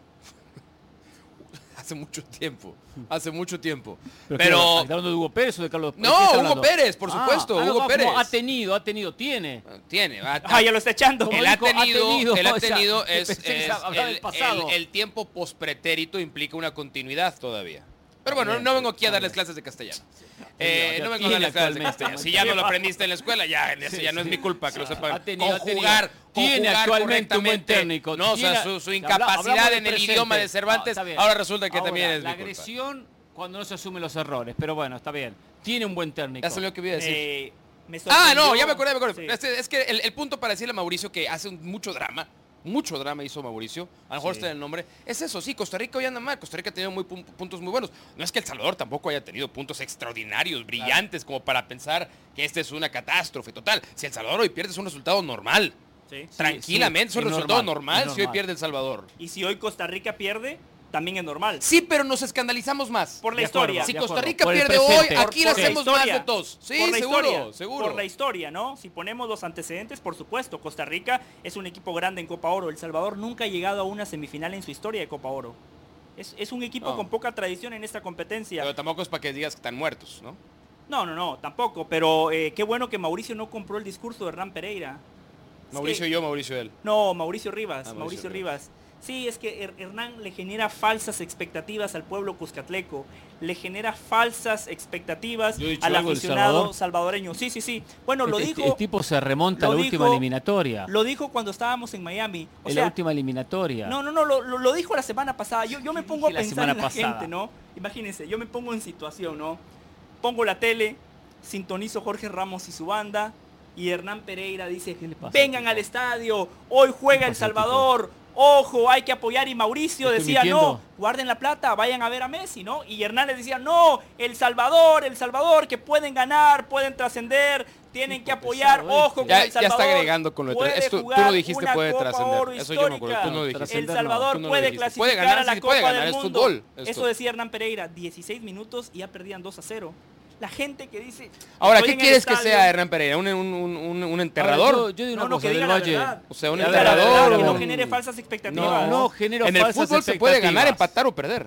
A ver, del Valle. Y yo si no digo, se puede ganar, no es una falsa profundo, expectativa. ¿eh? Qué comentario tan profundo. No Sí, soy el primero sí. en esta cadena en decirlo. De acuerdo. Eh, Ni no el último. falsas expectativas. Yo simplemente digo que la gente tiene que apoyar, ilusionarse, ir al estadio. ¿Usted no se sintió orgulloso de ver a 13.000 guatemaltecos apoyando a su selección cuando sabemos que Guatemala no va a ganar Copa Oro en el Sí. partido contra Cuba? Qué bueno por entonces, ellos. Entonces, Qué bueno lo por propio ellos. yo esperaba de los Pero, salvadoreños. pero yo no le digo a Guatemala que, que van a ganar la Copa Oro. Yo no dije que, que El Salvador iba a ganar la Copa Oro. Yo, yo no le digo no a Guatemala, ojo, eh, a Qatar van a clasificar como lo hizo usted con El Salvador. No, nosotros sí dije decimos que había que eliminarlo No, antes de no, no, jugar. No, no, Nosotros sí dijimos que Guatemala puede ir a Qatar. Sí, La claro. verdad, sí, sí puede. No. Sí, sí puede. No. Con ese entrenador, No, sí puede. No, puede. es que... Con Sí este puede, o formato, sea- Ah, sí usted puede. dice para el 2026 ahora. Sí. Ah, ¿tú qué Ah, pues dijiste? con No, no, es que Hernán con decía jugar- para bueno, Qatar. que haces sí que puede ir a Qatar. Ya, ya no Sí. sé. No, lo- no le quería, no quería corregir porque después Es viene- otro tiempo, es otro tiempo verbal que tampoco has entendido tú. Que, que se inventó. Guatemala puede ir a Qatar. El contrapospretérito se llama pensando, ese, el Guatemala puede ir a contrapospretérito. Qatar. O sea, ¿qué hablando Sí. pasado, presente o futuro? No sé. Tengo, bueno. tengo alguna información para compartir con ustedes, ¿no? ¿De qué? Además de lo ¿De que qué, ya dijo Mauricio. Rivas. Eh, De información, pues cuando opina, sí. Creo que lo Mauricio lo dijo, si no, igual yo, yo lo comento, ¿no? Dos cambios. Dos cambios haría Hugo Pérez para el partido contra. Costa Rica. Mario González por Tomás Romero, sería el primero. Y el segundo, Narciso Orellana por Brian Landaverde. Ese es buen cambio, ¿eh? Sí, sí, sí. Serían dos cambios nada más para darle continuidad al equipo que ha venido jugando. Costa Rica, ojo con lo de Costa Rica. Va a abandonar la línea de tres centrales y dos carriloros. Tiene que hacer. Hoy va a jugar con línea de cuatro, tres mediocampistas y tres delanteros. Algunas cosas para destacar. Valverde, que va a jugar como lateral por derecha, no es lateral. Él es mediocampista. Y Calvo, que va a jugar como lateral por izquierda, tampoco es un lateral. Calvo es central o un central en una línea de tres recostado por izquierda. Pero lateral, ¿alguna vez ha jugado? Sí, pero no es un lateral nominal. Los delanteros, Mora, Campbell y Alcócer, serían los delanteros de Liga Deportiva Alajuelense. Cuando hablamos de México, de Honduras, esto aplica también para Costa Rica. Costa Rica antes tenía a Guanchope, a ¿Sentaron a Medford. Micelso Borges? No, Borges juega. Ah, Fijo en la mitad de la cancha. O sea, los futbolistas que hoy tiene Costa Rica, ustedes Pero decían- ¿cuánto tiempo llevamos diciendo eso? Al que, al que sientes ¿Cuán- a, a Contreras, Antonio Contreras. ¿Cuánto tiempo llevamos diciendo que el tema de Costa Rica es que no cambia la generación? Y tú decir, se lo dijimos Sí, pero ha en, cambiado, en ¿eh? el, en el arranque Queda de la alguno, eliminatoria. Queda alguno, pero ha el- cambiado. antes del cambio de técnico, en el arranque de la eliminatoria, Sí. Era dramático ver a Costa Pero Rica. con Suárez en la y eliminatoria, decir en la de fase final, memoria el 11 titular de Costa Ya después viene No, la pero modificación, bajan la cortina. No, ahora sí se ve más. Sí, Pero sí, es que dice ve. José, dice José, eh, ibas a decir, el, es el problema de México también. No, de- ¿No? ¿No? que siempre lo enfatizamos con México, con Honduras, pero también aplica para Costa Rica. No tienen los futbolistas no hay que, que calidad. tener. No, bueno, no. pero, pero es, no a ver, de la manera correcta. es la zona.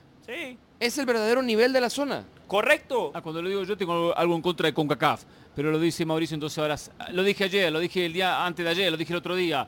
Qué bueno por venir a mi cancha. Volvemos, eh, Jorge Ramos y su banda. ¿Qué eh. dije? ¿Qué dije? Hola, soy Sebastián Martínez Christensen y esto es Sport Center ahora. Empezamos hablando de la Liga MX, puesto que las Águilas del América realizarán su debut en la Apertura 2023 el día de hoy ante FC Juárez. ¿Y quién será el portero titular? Óscar Jiménez. Esto teniendo en cuenta la ausencia de Luis Malagón, que se encuentra con el seleccionado mexicano disputando la Copa Oro. El director técnico de las Águilas, Andrés Jardinet, destacó el profesionalismo de Jiménez y agregó que tendrá la oportunidad de probar su valía para con el plantel. Hablamos ahora del béisbol de grandes ligas porque los Yankees de Nueva York vencieron por 10 a 4 a los Atléticos de Oakland. Josh Donaldson conectó cuadrangular de 473 pies. Un día después del juego perfecto del dominicano Domingo Germán, los Yankees se mantienen por la senda positiva y aún permanecen como el segundo comodín de la Liga Americana, un juego por encima de los Astros de Houston. Finalizamos hablando del MLS porque según el reglamento de la Liga Estadounidense, Lionel Messi no es elegible para participar del Juego de las Estrellas. El día 19 de julio, un combinado de estrellas dirigido por Wayne Rooney se enfrentará al Arsenal de la Premier League dirigido por Mikel Arteta. Sin embargo, Messi por no tener tiempo en la liga, recordemos que es una votación, una combinación de votación de compañeros, de directores técnicos y de medios de comunicación. Ahora bien, si bien no es elegible Messi, hay que recordar que el comisionado Don Garber tiene un voto de calidad, por lo cual pudiese, si él así lo decidiese, incluir a Lionel Messi en la nómina de ese 19 de julio. Sport Center todos los días, 1 de la mañana, horario del este, 10 de la noche, horario del Pacífico. Esto ha sido Sport Center ahora.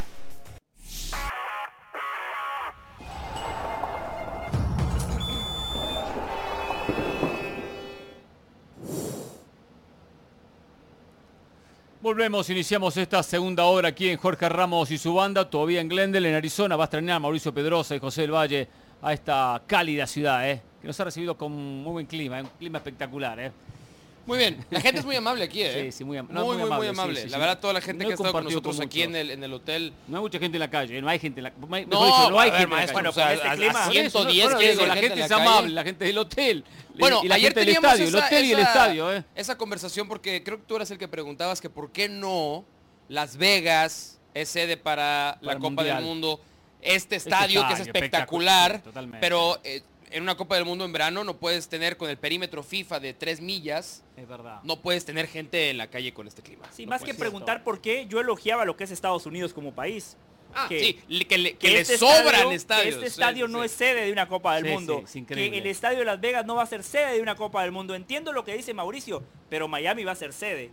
Y ojo, pero- ¿eh? Y es un calor No es tanto, mucho ¿no? más Eh, húmedo. no, es mucho, pero... Más húmedo. Eh, me estoy, estoy más con Mauricio, creo que pasa Más por esa cuestión, ¿eh? creo que pasa por esa cuestión. Más allá que siempre hay una, una cuestión política a la elección de sedes, Para Miami quedó fuera del 94, ¿eh? no, no fue elegido en el 94, Por fue elegido Orlando. Orlando. Sí. Y eso generó, por supuesto, mucha bronca política y después hubo un movimiento para lograrla en este 2026.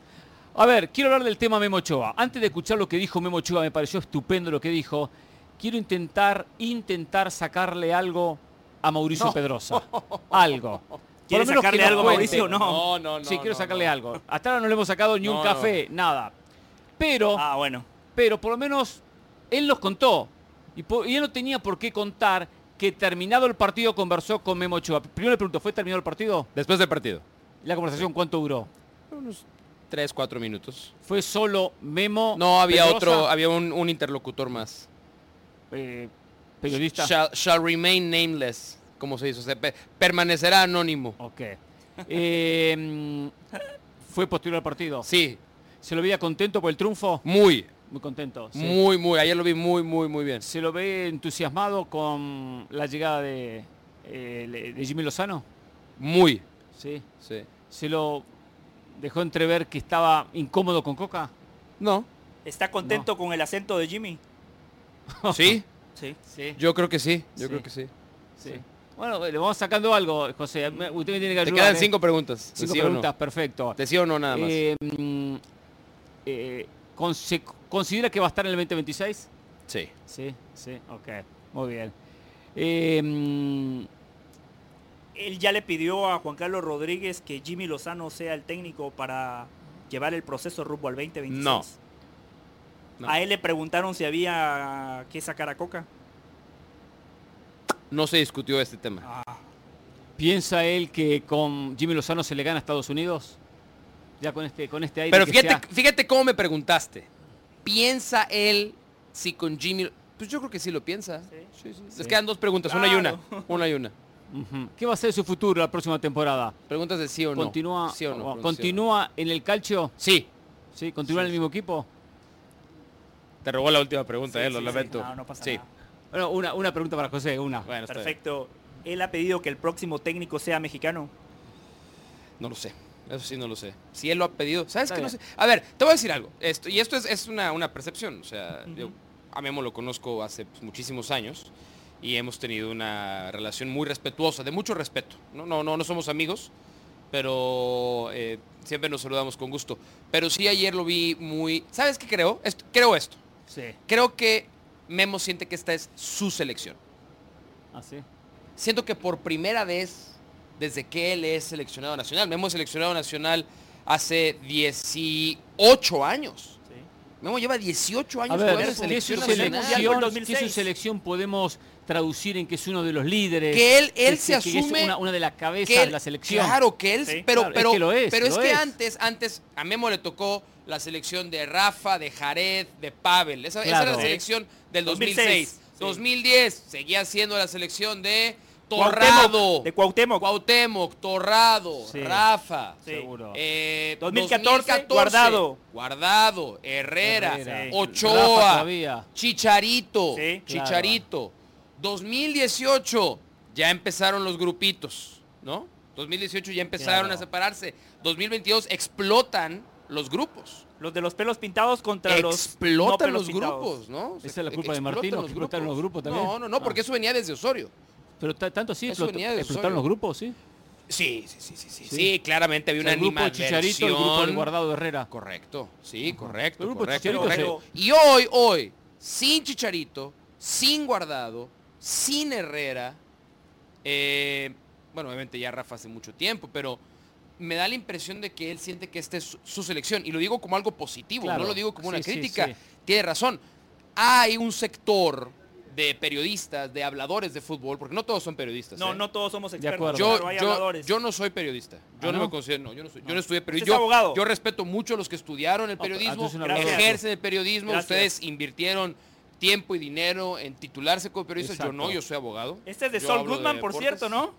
No, pero ejerce bien, ¿eh? No, no, no, es Parece. Gucci. Es Gucci. Ah, ok. Ah, ¿preguntabas por la marca? no. Ah, sí perdón. Es de pens- Saul Goodman. Pensé que preguntaba por la marca y yo uso Gucci, entonces es, es Gucci. Eh, pero sí siento que es algo bueno que sea la selección de Memo. Claro. Me parece que es un líder muy Sí, o- sano. O, que tome su rol de protagonista, que tome su, su Claro, rol pero de él líder. asume, y esto, ojo, esto es más importante, él asume éxitos y fracasos de esta selección. Claro. Éxitos y fracasos de esta selección. Ahora, dijo algo importantísimo. Vamos a escuchar lo que dijo. Me encantó la manera que declaró y lo que declaró, una gran realidad. Acá está Memo Ochoa, posterior al partido. Estamos en una Copa Oro, queremos, queremos por supuesto ganar la Copa Oro, es el objetivo, pero lo importante, no hay que perderlo de vista, es el Mundial. Entonces, eh, a mí me da igual si no gano Copa Oro esta o Copa América, me da igual, pero si en el Mundial lo haces, haces historia y es extraordinario, yo creo que todos estaríamos felices, ¿no? Lo firmaríamos eh, ahora, ¿no? Un papel histórico. Eh, porque si ganas National League y te va mal el Mundial, pues ¿de qué te sirvió ganar National League? Entonces, eh, y no quiero decir, no estoy menospreciando esto, simplemente es el camino que, que creo que debemos seguir y si, y si ustedes, lo repito, la gente y nosotros futbolistas vamos con esa, esa calma y ese paso a paso de cara al Mundial, creo que las cosas pues, pueden ir muy bien y más que es en nuestro país. Muy bien, muy bien, una gran realidad. Acá no es la Copa Oro. Ganemos o ganemos la Copa Oro, por más que él dice quiero ganar la Copa Oro, quiero ganarla, y lo aclara al comienzo. El objetivo es el Mundial, y totalmente de acuerdo. A México no le va a cambiar más una Copa Oro más, una Copa Oro menos. No le va a cambiar finalmente ganar la Nation League. Le va a cambiar si hace historia en la, en la Copa del Mundo. Es el gran objetivo de México, que aparte, que aparte lo organiza, es uno de los anfitriones, por lo tanto se espera un muy buen Mundial. Muy bien por Memo. Y hay que pensar en ese mundial. Y proyectarse en ese mundial. Y no mentalidad corta como algunos. Solo Copa Oro, solo Copa Oro y ya está. Wow. Increíble lo que acabo de escuchar de Guillermo Ochoa. En el primer concepto tiene razón. Esta Copa Oro, yo lo vengo diciendo, es copa de cobre, no es de oro, especialmente por los rivales, por el contexto, y México sigue siendo uno de los grandes de la zona. Eh, se juega cada dos años, si no es esta, si no es la siguiente. Vendrán nuevas ediciones donde México seguirá siendo favorito junto a Estados Unidos para ganar la Copa Oro. Pero cuando dice Copa América, Copa América, Memo, ahí sí ya no, ya, ya no puedo ir con Memo. ¿Por qué no? Porque la Copa América es un evento sumamente importante. Si México gana la Copa América del próximo año sería el logro más importante del fútbol mexicano, superando lo que fue la medalla de oro en Pero Londres. si la pierde no 2012. pasa nada. Está bien, si la pierde Eso fue lo sería que dijo. si la pierde sería una rayita más al tigre. Está bien, pero, si la gana él no, no, dice, Vamos a poner diferente esta perspectiva. No gana la. Copa América, como no va a ganar el Mundial. Pero en la Copa América elimina a Brasil. O en el Mundial elimina a Brasil. Sí. La, ¿Cuál es más diferencia es El abismal. Mundial. La diferencia El es abismal. claro. Eliminar Sí, en Copa América claro. a Brasil o eliminar a en Copa América, en Copa del Mundo a Brasil. Es una diferencia abismal. Sí, por supuesto. Eso es lo que hace referencia a él. Pero a ver, yo se la pongo de esta manera. ¿Cuartos de final en una Copa del Mundo o campeón de Copa América? Pero ¿por Cuartos qué- de final de. cuart- No, no, no. niveles? Fácil, fácil, fácil. No, porque usted me acaba de decir Fácil, elimina a Brasil, fácil, que tal si fácil, lo elimina en fácil, octavos de final. Fácil, fácil. Cuartos de final de Copa del Mundo. ¿Cuartos de final Sí. de una Copa del Mundo? No, Sí. Mauricio. Cuarto de final de la Copa del Mundo o... o, o campeón de Copa América. Ah, es una, una- una pregunta. No, no, no, es que yo creo que no es O ni sea, difícil. Es, ¿cómo cuarto- no? es- es- es cuartos de final de Copa del Mundo. No. Mira, México ya fue subcampeón de Copa América dos veces. Sí. Sí, ¿no? pero...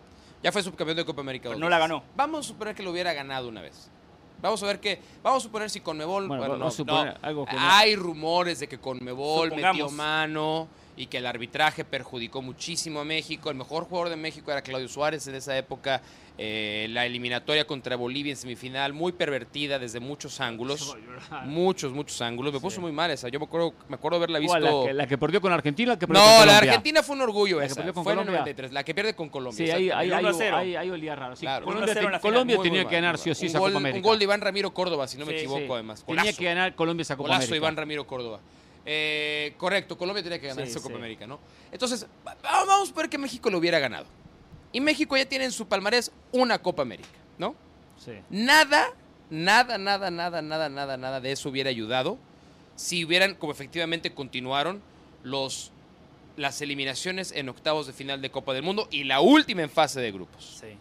Pero si de pronto México se encuentra con una racha en la que llega a cuartos de final de un mundial, que ya es jugar en este caso un sexto partido, el quinto partido es octavos de final para el próximo mundial. Claro. Sí. ¿De acuerdo? Quinto partido es octavo de final, sí, porque Correcto, cambió ahora, sí. Correcto. exacto. Entonces, Sí. tú llegas al sexto partido y juegas cuartos de final, esa es tu mejor presentación en cualquier torneo Perfecto, internacional. puedo, puedo decir un par de cosas, Mauricio. Puedes decir 10 cosas si quieres. Estás en tu programa. no lo- no, Yo soy aquí programa. el Jimmy Lozano No, interino. no, no. Me voy a ir No, no, eventualmente. este es su programa. Si el Este director es técnico que venga también. me quiere aquí, aceptaría yo, pero no, no voy a hacer una imposición de nadie yo en este programa. Este es su programa también, Mauricio. No, no me siento así. A ver, no hay que suponer, Ya nos hablemos, damos cuenta, no se siente así, no importa. hablemos del Nosotros contexto igual. actual, hablemos del contexto actual. Copa América Ajá.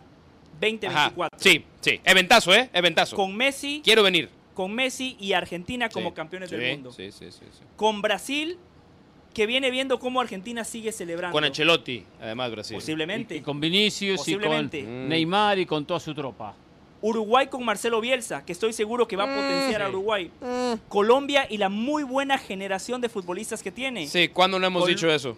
Bueno, llegaron a cuartos De de, final en el 2014, ¿no? Sí, sí, El. No, de acuerdo. No, no, no, muy bien, muy bien, muy bien, muy bien. De acuerdo. y de podemos acuerdo. seguir Estados sumando- Unidos también ha llegado Podemos seguir sumando esas selecciones de segunda línea de la Comebol que compiten con cualquiera. Ganar la Copa América sería Sí. el logro más importante del fútbol mexicano. Llegar a una ronda de cuartos Sí. de final de una Copa del Mundo, Mauricio, mire, usted y yo tenemos más o menos la misma edad, ¿no? Más o menos la misma edad. Sí. Mi primer mundial fue mi primer mundial, mi primer mundial fue en 1994, ¿no? 1994 fue mi primer mundial. Le voy a hacer una lista de las selecciones que yo he visto en semifinales Ajá. y que no existen. Sí, Bulgaria, sí, Suecia, sí, Turquía, sí. Corea del Sur. Croacia, que recién en la década del 90 se convirtió en un país independiente y ya jugó una final y una semifinal. Ajá. O sea, que México llegue a cuartos de final, me parece que para lo que es el fútbol mexicano, para la estructura, el poder adquisitivo, la pasión, sería un objetivo demasiado mediocre para poner a México cuando enfrente tiene la posibilidad de ponerse una estrella en el pecho y decir, gané una Copa América, le gané a los campeones del mundo, a Brasil, Argentina, Uruguay. Hoy México sería, Mauricio, eso el logro más importante por encima de la medalla de oro. Si bien José ¿Cuándo- me preguntó y primero dudé, después lo analicé, y en esta, sí, estoy de acuerdo con José. Me quedo con la Copa América por encima de los cuartos de final. Si hablamos de semifinales ya sería diferente. Si México semifinalista diferente. A los cuartos de final, al fin y al cabo, ya llegó organizando un mundial. Tanto México 70 llegó a los cuartos de final. Con menos O sea, partidos, pero está sí. bien, con menos partidos, otro sistema de competencia, perfecto. Pero estuvo otros 86 también. 8 mejor, 86 también. Llega a los cuartos de final cuando lo elimina Alemania. Entonces, ya estuvo en esa instancia. La Copa América de que gana Colombia, Argentina no va, Brasil va con suplentes, Uruguay con suplentes. Honduras Será- fue la sensación. Exactamente. Bueno, pero- pero te voy a Entonces, decir, es que Ojo que La ganar gran esta Copa acá, América va a ser a muy ver, diferente. ¿eh? ustedes están confundidos porque ustedes no pueden hablar por el aficionado mexicano ni por el, por- ni por el fútbol mexicano. No, no, pero pueden. estamos- tenemos propiedad No, para pero hablar, hablar sí, acá. claro, por supuesto. sea- pero, pero, pero están hablando desde afuera. Yo hablo desde adentro. O sea, usted va a hablar como hincha. No, hablo como mexicano. ¿Tú eres mexicano? Ah, no, por eso va a hablar Ah, no, como hincha pero- pero- mexicano. como el periodista, como el comentarista mexicano. Ah, como el comentarista nombre de todo el mexicano. el de nombre, el el nombre de, de una buena parte del país. La Copa América en México, desde que México dejó de ir, no se ve. Está bien, no sé, No, pero se ve. importancia. no le importa. No, o sea, ha dejado de importar al aficionado mexicano Pero la usted Copa como América. tipo de Sí, fútbol sabe lo que significa una No, a mí me gusta, a mí, a mí me encanta la Copa América, me encanta, la veo. la veo. Pero el Mundial, aunque no vaya a México, el Mundial se ve. Para el mexicano no hay nada como la Copa del Mundo. No, el mundial se ve. Nada. No, no, no, no, pero eso, Nada. eso no se Ent- compara. Bueno, es que no, eso no, voy, no. a eso voy, a eso voy, a eso voy. Si México llega y gana la Copa América, la gente va a ir al Ángel a festejar. Claro, por supuesto que sí. Pero si México en el Mundial del 2026 se enfrenta a la selección nacional, ¿viste Brasil, que es como un logro titánico, ¿no? Bueno, Sí, México sí. ha derrotado a Brasil en muchos torneos, pero bueno, Sí, sí. supongamos que México elimina a Brasil en octavos de final y avanza a cuartos de final al sexto partido de la Copa del Mundo del 2026, se festejará más en México eso que ganar la Copa Le hago América. una pregunta. Siguiendo eh, ese ejemplo que usted pone, eliminan a Brasil. ¿Y qué Ujú. pasa si la eliminación en cuartos de final es contra Estados Unidos? Se lamentará, muy, muy Oh. triste, sería muy feo. ¿Seguiría siendo más importante que una Copa América eliminando a Brasil y Lo- siendo eliminado por ¿Sabe lo Estados Unidos? Seguiría Mauricio? habiendo sido más festejado el llegar a esos cuartos de final que ganar la Copa América. Puede estoy, que se seguro. festeje más. Pero en la seguro. historia, esa Copa América no la va a borrar nadie. Va a quedar en la historia. Como José, No, y llegar, a ese, y llegar a cuartos de mundial tampoco. Sí, sí, porque ya, ya, ya se logró. No, con, no, con no. más equipos, con menos Con- equipos. claro. Bueno, este con más equipos. Claro, el pasado con claro, menos. claro. Pero ya se. Ahora, pero ya todo esto, pero México ser- tristemente para Hernán y yo, tiene que ser semifinalista. tristemente Hernán y yo cae- caímos en la red que estuvo tejiendo José del Valle, Es en esta telaraña que estuvo tejiendo José del Valle para tratar de desprestigiar y demeritar las palabras de Guillermo Ochoa. No. Yo creo que Guillermo Ochoa lo dijo todo perfectamente bien. Sí, claro. Esos son los parámetros y esos son los objetivos. Por eso digo que esta es la selección de Memo. Porque Memo lo tiene muy claro. Lo tiene clarito. Si México gana la Copa América, fíjate lo que te voy a decir. Si México gana la Copa América y fracasa en la Copa del Mundo del 2026, esta será reconocida como una de las generaciones más tristes en la historia del fútbol mexicano. Si gana la Copa Si América. gana la Copa Oh. América y fracasa en el Mundial del 2026, va a ser reconocida como una mucho. generación tristísima, aún si llega a ganar la Copa América. Una Copa América posiciona a México en un nivel distinto. No, México tienes- llegaría tú- tú a por esa alguna Copa razón- del Mundo como tú- campeón de América. Mira, de desafortunadamente, América. desafortunadamente tú has crecido profesionalmente con gente para quien la Copa América lo es todo y siento que te han, te han contaminado un poco tu perspectiva. No, no, está te, equivocado. han- te han contaminado No, un no, poco no. por todo el Pero- tiempo que has pero, convivido ¿sabe con? Hernán, con ¿cómo se llama? Con Jorge. No no- Siento, siento que han contaminado un poco tu entendimiento y para ti la Copa América es la panacea. Pues para el fútbol mexicano no, lo es. Pedrosa, es no, no, no importante, se pero no la lo es. cancha. Queda muy claro y José tiene muy claro, como tenemos claro, dónde está el Mundial, dónde está la Copa América. Está muy claro. José no lo creo, ¿eh? Pero estamos hablando Qué de, bueno que tú de lo tengas, lograr José un no lo logro, creo. Yo lo tengo clarísimo. José, José no lo de creo. conseguir un campeonato, de lograr un título, a diferencia de quedar eliminado donde quedó eliminado. Bueno, ¿estás de acuerdo conmigo que si México llega a ganar la Copa América, pero no avanza a cuartos de final de la Copa del Habrá Mundo? muchísimo júbilo, muchísima alegría, muchísima festejo. ¿Y cómo será recordada esa generación y ese técnico? Se recordará que en una Como Copa los que fracasaron en la Copa del Mundo en que casa. ganó la Copa América. No tengas duda, ¿eh? No Pero tengas duda. se recordará que Se les recordará como fracasados, más que como ganadores. Pero, pero si en relativo, México siguen celebrando aquella Copa Depende Confederaciones. cómo gana la Copa América No, y depende cómo queda fuera del Mundial. Eso no es cierto. Pausa en ¿Cómo Jorge no? Ramos y su banda. Ya volvemos con mucho Aparte, más. miente, estás pervertido ya porque te permitieron. Qué bárbaro, Mauricio.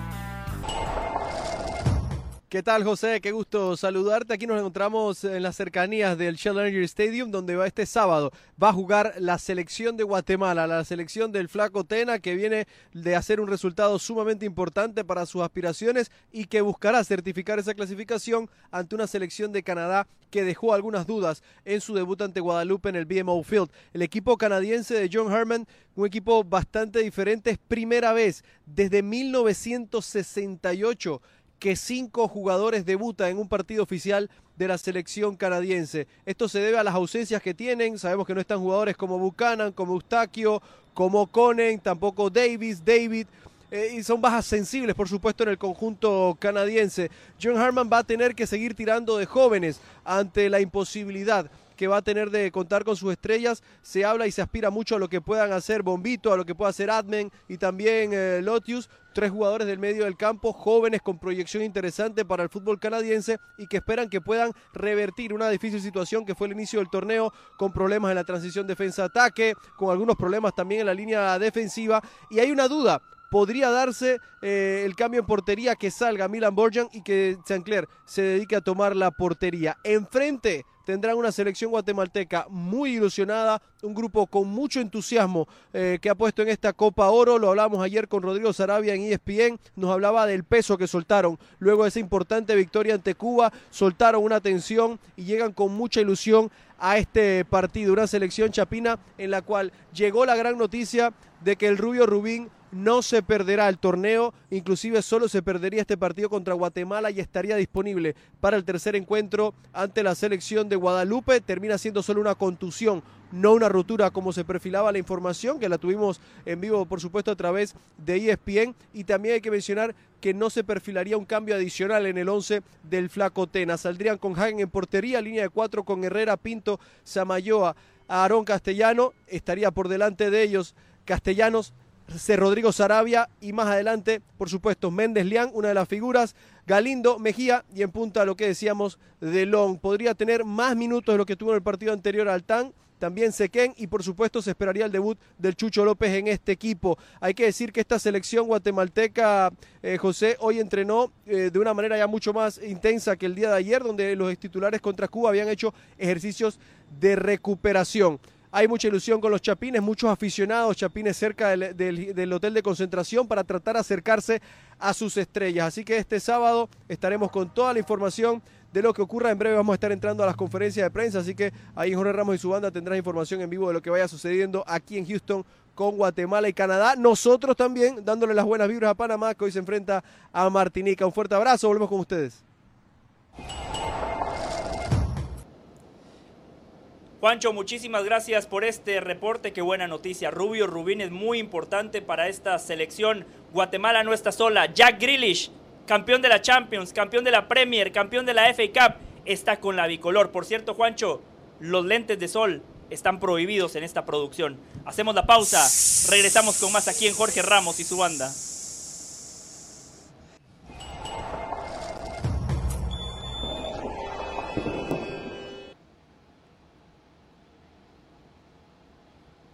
Aunque parezca mentira, hoy comienza la Liga MX. Y digo parezca mentira porque uno está metido en lo que tiene que ver con Copa Oro, el mexicano metido con su selección, esperando el partido contra Qatar, en una Copa Oro que no está en la recta final. Estaríamos llegando el próximo domingo en el partido contra Qatar al tercer encuentro, es decir, a la mitad del campeonato, quedando, si México llega a la final, tres partidos restantes. Pero es así, los calendarios y especialmente la League's Cup, que va a generar una pausa en la Liga MX, nos lleva que hoy eh, viernes inicia el nuevo campeonato.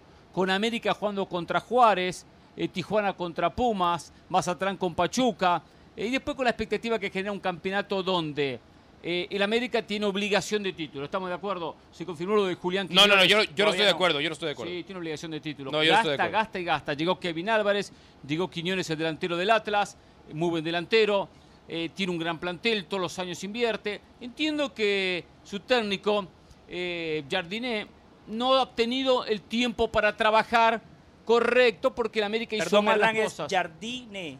Jardine. Eh, él nos mandó un audio a todos diciéndonos cómo se tiene que pronunciar. Yo acepto mi responsabilidad. Yo, traje mala, mala información a este programa esta vez. Está bien. Jardine eh, no tuvo mucho tiempo para trabajar, pero es un campeonato que da espacio para ir armando el equipo durante las jornadas, para llegar en punto ideal en lo que tiene que ver la definición que es la liguilla. Plantel le sobra la América, talento le sobra la América, por lo tanto es uno de los candidatos. O enfrente a Juárez. No le, no le sobra plantel, Hernán. Sí, no, sí, no, no. sí. Tiene un buen plantel. Sí, siendo, a ver, tú decías, América obligado, yo te dije que no, pero luego piensas, gasta, si los números son reales, 11 millones por Kevin.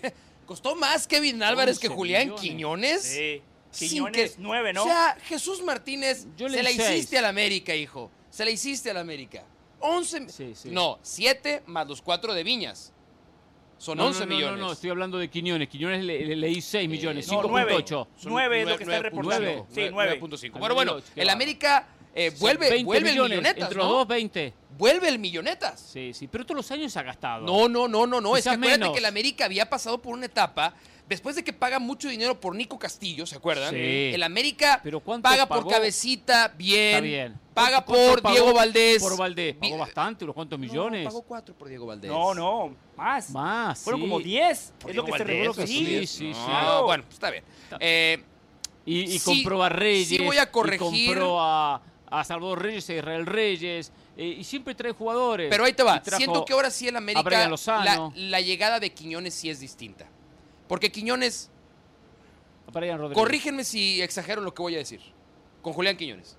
Pero probablemente es el jugador más peligroso de toda la Liga MX. El más desequilibrante. Sí. los más sí, desequilibrante, sí, sí. probablemente el delantero más temido, porque asiste, desborda, genera, define, tiene gol, Sí. es difícil de marcar, es duro en el uno a uno, Físico. va por arriba, va por abajo, eh, es indisciplinado, es su problema, o tiene algunos pasajes de indisciplina, para no calificarlo Sí. exclusivamente como indisciplinado, pero carrera, sí. tiene algunos pasajes de, indis- de indisciplina. ¿Se acuerdan el tema que tuvo con Atlas en el torneo de CONCACAF? Que no quiso jugar un partido. Correcto. Sí. No quiso jugar un Y le partido. costó al Contra Atlas. Olimpia. Le costó al contra Atlas. Contra Olimpia exactamente. Entonces, sí. pero, pero eso me hace llevar. no, contra Filadelfia. Contra Filadelfia, Contra tiene razón. Filadelfia, que, eh, eh, No Filadelfia elimina al Atlas. Eso- en la ida y después en No, sí, es cierto, sí fue contra Olimpia. En la ida en Honduras. Pero- juega la vuelta y marca goles cuando remonta. Claro, pero la vuelta contra Filadelfia en Guadalajara no la jugó y lo eliminan. Eliminan Ok, al Pero Atlas. contra Olimpia en la Ah, bueno, el, el punto es, hay pasajes de indisciplina en su carrera. sí, pero sí. sí. tienes razón. Sí creo que esto obliga al América. Claro, claro. La, línea por la- línea, la- la llegada de equipo. Kevin Álvarez no obliga al América porque un lateral derecho no te condiciona No, si te va a ir bien o pero mal en el torneo. necesitaba reforzar esa posición. Pero sí Después se viene- fue Jorge Sánchez.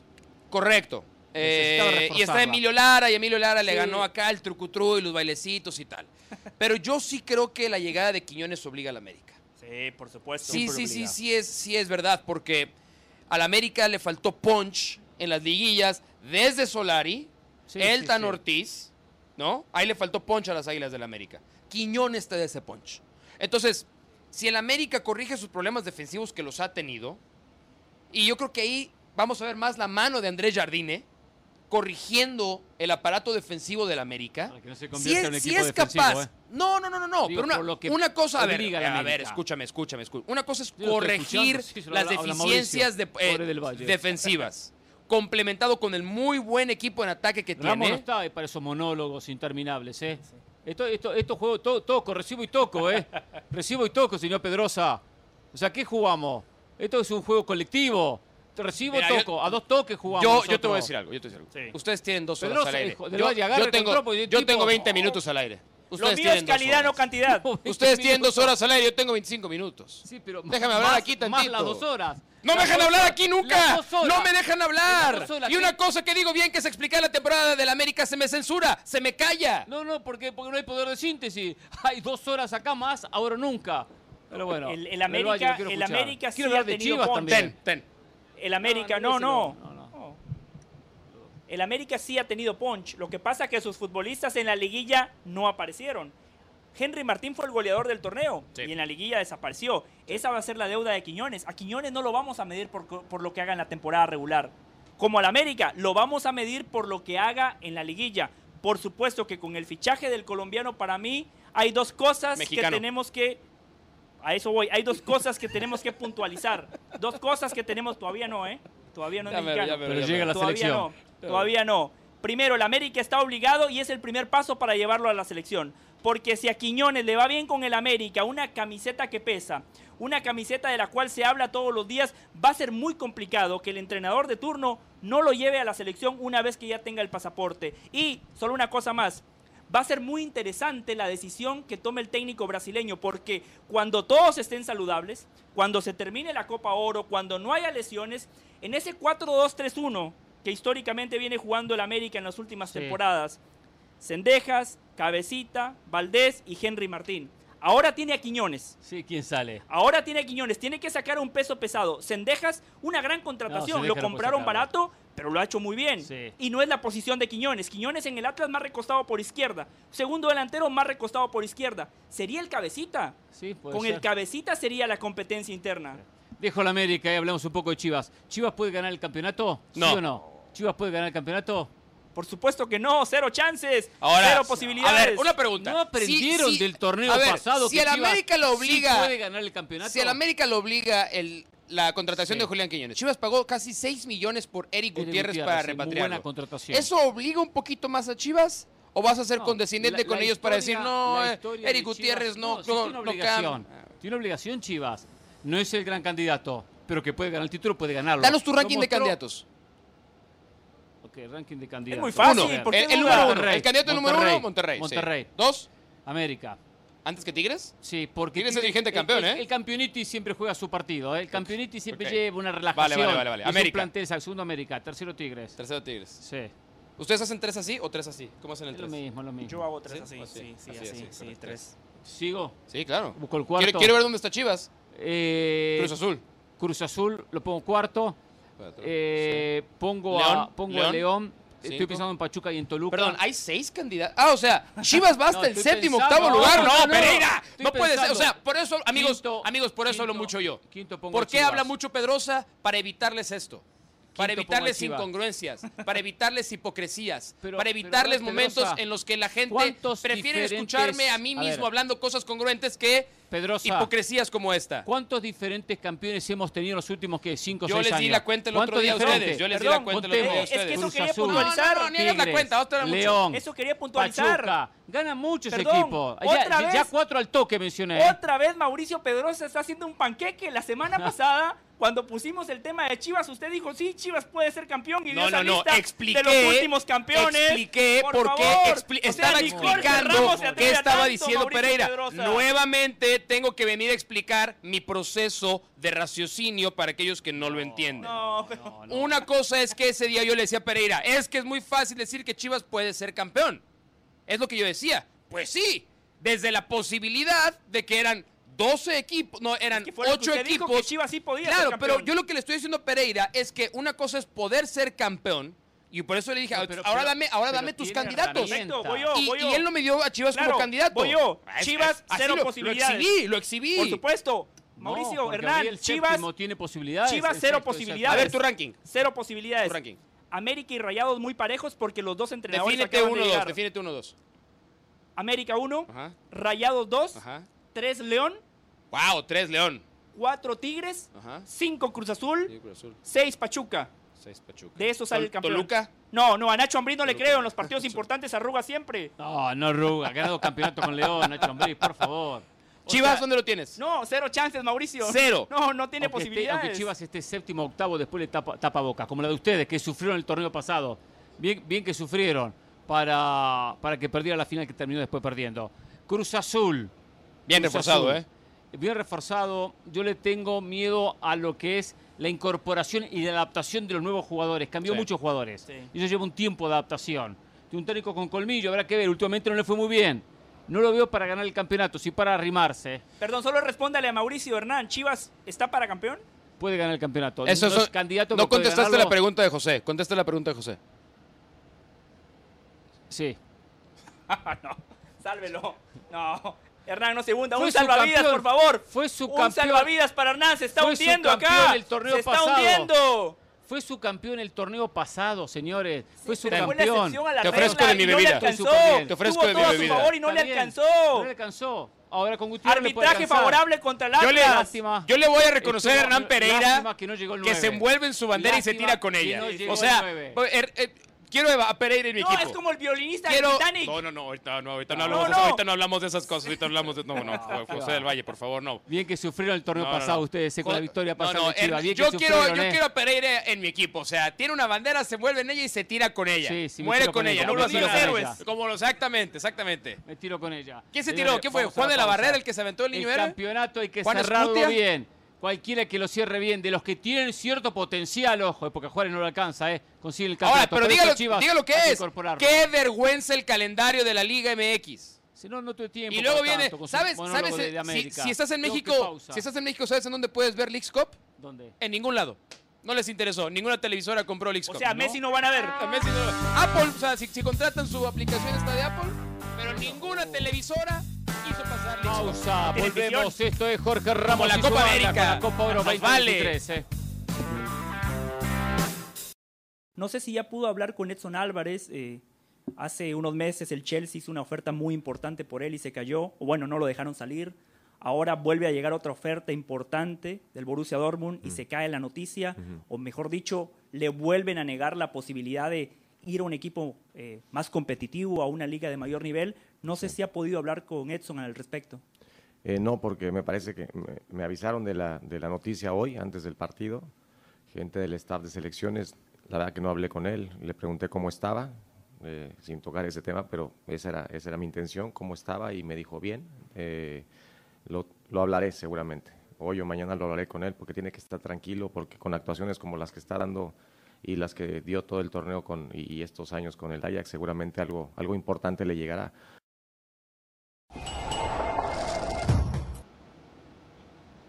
Monopolizamos la conferencia de prensa, ¿eh? pero vinimos a hacer periodismo. Estamos haciendo eso, señor Pedrosa, periodismo. No, yo aprendo, ¿eh? Aunque yo a usted aprendo. le moleste. Eh, Sí le pregunto, la próxima conferencia de prensa, hasta que usted no pregunte, yo no pregunto más. Muy bien. Hasta que usted no pregunte, yo no pregunto más. No le he escuchado una sola pregunta a Pedrosa, por cierto. Pero bueno, José, a ver, buena pregunta, buen tema. Gran Eh, y- pregunta. pero cuénteme ¿no? primero eh, lo- los detalles de esta frustrada transferencia nuevamente de, eh, de Álvarez, en este caso al fútbol alemán. Bueno, el Chelsea, verano pasado, 50 Sí. millones de euros. El Ajax dice, no, queremos 70. Un año después, sigue habiendo interés por el gran nivel que sigue exhibiendo Edson Álvarez. El Borussia Dortmund, por lo que me cuentan, puso una oferta de 40 millones de euros, 10 menos que el Chelsea. El Ajax se mantiene en que quiere 70 por el futbolista. La verdad, yo empatizo con Edson Álvarez, porque cuántas veces le exigimos al futbolista mexicano que dé un paso al frente, Seguro. que crezca, que evolucione, y aquí no pasa por el jugador. O sea, el, el Chelsea, el Borussia Dortmund, dos equipos de Champions, dos equipos que compiten. Bueno, el Chelsea no. Bueno, es cierto, este año no, este Sí, año sí, no. verdad. pero ya fue el, el Chelsea, ¿no? El, el Borussia Ajax- Dortmund, el Ajax un sí. equipo de Champions y que perdió la Bundesliga en la última jornada. Quiere a. Edson Álvarez, sería un gran paso para el mexicano y no lo dejan salir. No, y el, el Ajax no juega Champions esta temporada. Oh, Cierto. No juega Champions. Eh, a mí hay algo que no me cuadra, a mí hay algo que no me checa. Porque ha dicho la gente del Borussia Dortmund que ha sido hasta insultante escuchar las cifras que pide el, el Ajax por Edson Álvarez, ¿no? El Dortmund se sintió hasta ofendido por esa cantidad de dinero, pero ya tenían arreglados los términos económicos con Edson Álvarez. Y el interés del Borussia Dortmund no es de las últimas dos semanas. Esto se Hace sabe hace dos meses. Sí, ¿Qué cambió? O sea, ya sabían el precio que por lo menos iba a ser la base de negociación. Yo el otro día después del partido contra Estados Unidos en Las Vegas, estábamos al aire en, en Fútbol Américas en ESPN Plus, lunes y jueves 8.30 del Este, 5.30 del Pacífico y siempre on demand. Eh, yo decía que hasta de broma, ojalá que no haya ningún visor del Borussia Dortmund viendo este partido. Porque jugó muy mal Edson Álvarez ese es cierto. partido. Bueno, ¿De qué el primer gol, México-Estados el Unidos. primer gol de Estados Nations Unidos League. es un error de 3-0, Edson sí. Álvarez. No, y en general jugó Claro. muy mal. Jugó yo, yo dije de broma, espero que no haya nadie del Borussia Dortmund viendo este partido porque se cae la transferencia. Lo dije de broma, obviamente. Eh, yo no quiero pensar, porque no cerró tampoco bien la temporada en el Ajax, esa es la verdad. Eh, pero en general su temporada había sido muy Sí, buena. muy sólido. Muy, muy buena. O de central, o de, o de volante, o de defensa central, volante central. Pero algo me huele mal de la manera en la que se cayó esa transferencia. No es normal. Acá lo no es normal. importante, acá lo importante es que hoy en Copa Oro no se desconcentre. Sí. Que Jimmy Lozano sepa hablar con él, eh, encauzarlo y no vaya a estar pensando muy pendiente de lo que pasa en Europa. Sepa aislar un tema que para él es importantísimo. Y si no, tendrá que terminar su contrato y cuando termina su contrato, no dejarle nada al Ajax e irse al equipo que Va, quiera. va a cumplir 26 años. cuando empiece la siguiente temporada. Está bien, O sea, joven. Tiene mucho para dar, mucho para dar. Sí. Eh, ¿Mbappé va a llegar al Real Madrid del Valle o no va a llegar? Es sol- solamente ruido, el ruido mediático. Va a llegar. Pero no digo esta temporada, ¿eh? Sí, sí, sí, ¿Sí? Va a llegar. Sí. Sí, sí, sí. E- En este mes de julio se va a oficializar. Es más, Rodrigo Fáez Hernán, Mauricio le hizo una pregunta. ¿Cuánto de su salario se jugaría Rodrigo Fáez? Y usted sa- sabe que Rodrigo Fáez es amarrete. Y dijo 95% de mi salario que Mbappé va a jugar en el Real Madrid. ¿Es ahora o nunca? Esta temporada. A las 6:30 Hablamos de la ahora. tarde. 6.30 del este, ahora, 3.30 del. Pacífico. Sí, claro. Eh, yo tengo dudas, tengo dudas. Must watch aunque, show. aunque para que el PSG deje ir, bueno, se fue Neymar, se fue, se fue Messi, que se vaya Neymar, que se vaya Mbappé, ¿quién va a jugar? Pero se iría gratis el próximo verano. Sí, Sería pero una burla al Dicen, Paris dicen que el Saint-Germain. Paris Saint Germain está, está tratando, está tratando de extenderle un par de años más el contrato. Que le van a poner sobre la mesa un par de Nos años vamos más. con contrato. estas imágenes de San Francisco. Mañana estaremos por ahí en la Bahía, estaremos eh, en la jornada de Copa Oro del próximo domingo. Y por supuesto, siguiendo esta Copa Oro de cerca. El lunes nos reencontramos en Jorge Ramos y su banda. Ya viene ahora nunca, ¿eh? Eh, en la ciudad de Dallas. Habrá que ir a Dallas. Sé que ustedes siempre lo soñó. Mauricio José, quiere ir. Y lo va a conseguir, ¿eh? Gracias, ha sido un placer. Buen programa, ¿eh? De nada. No Por- se pierdan este así punto. que Por lo menos no vamos a ir a cierta ciudad. Bueno, ya para qué les digo. No tengan temor de ser felices.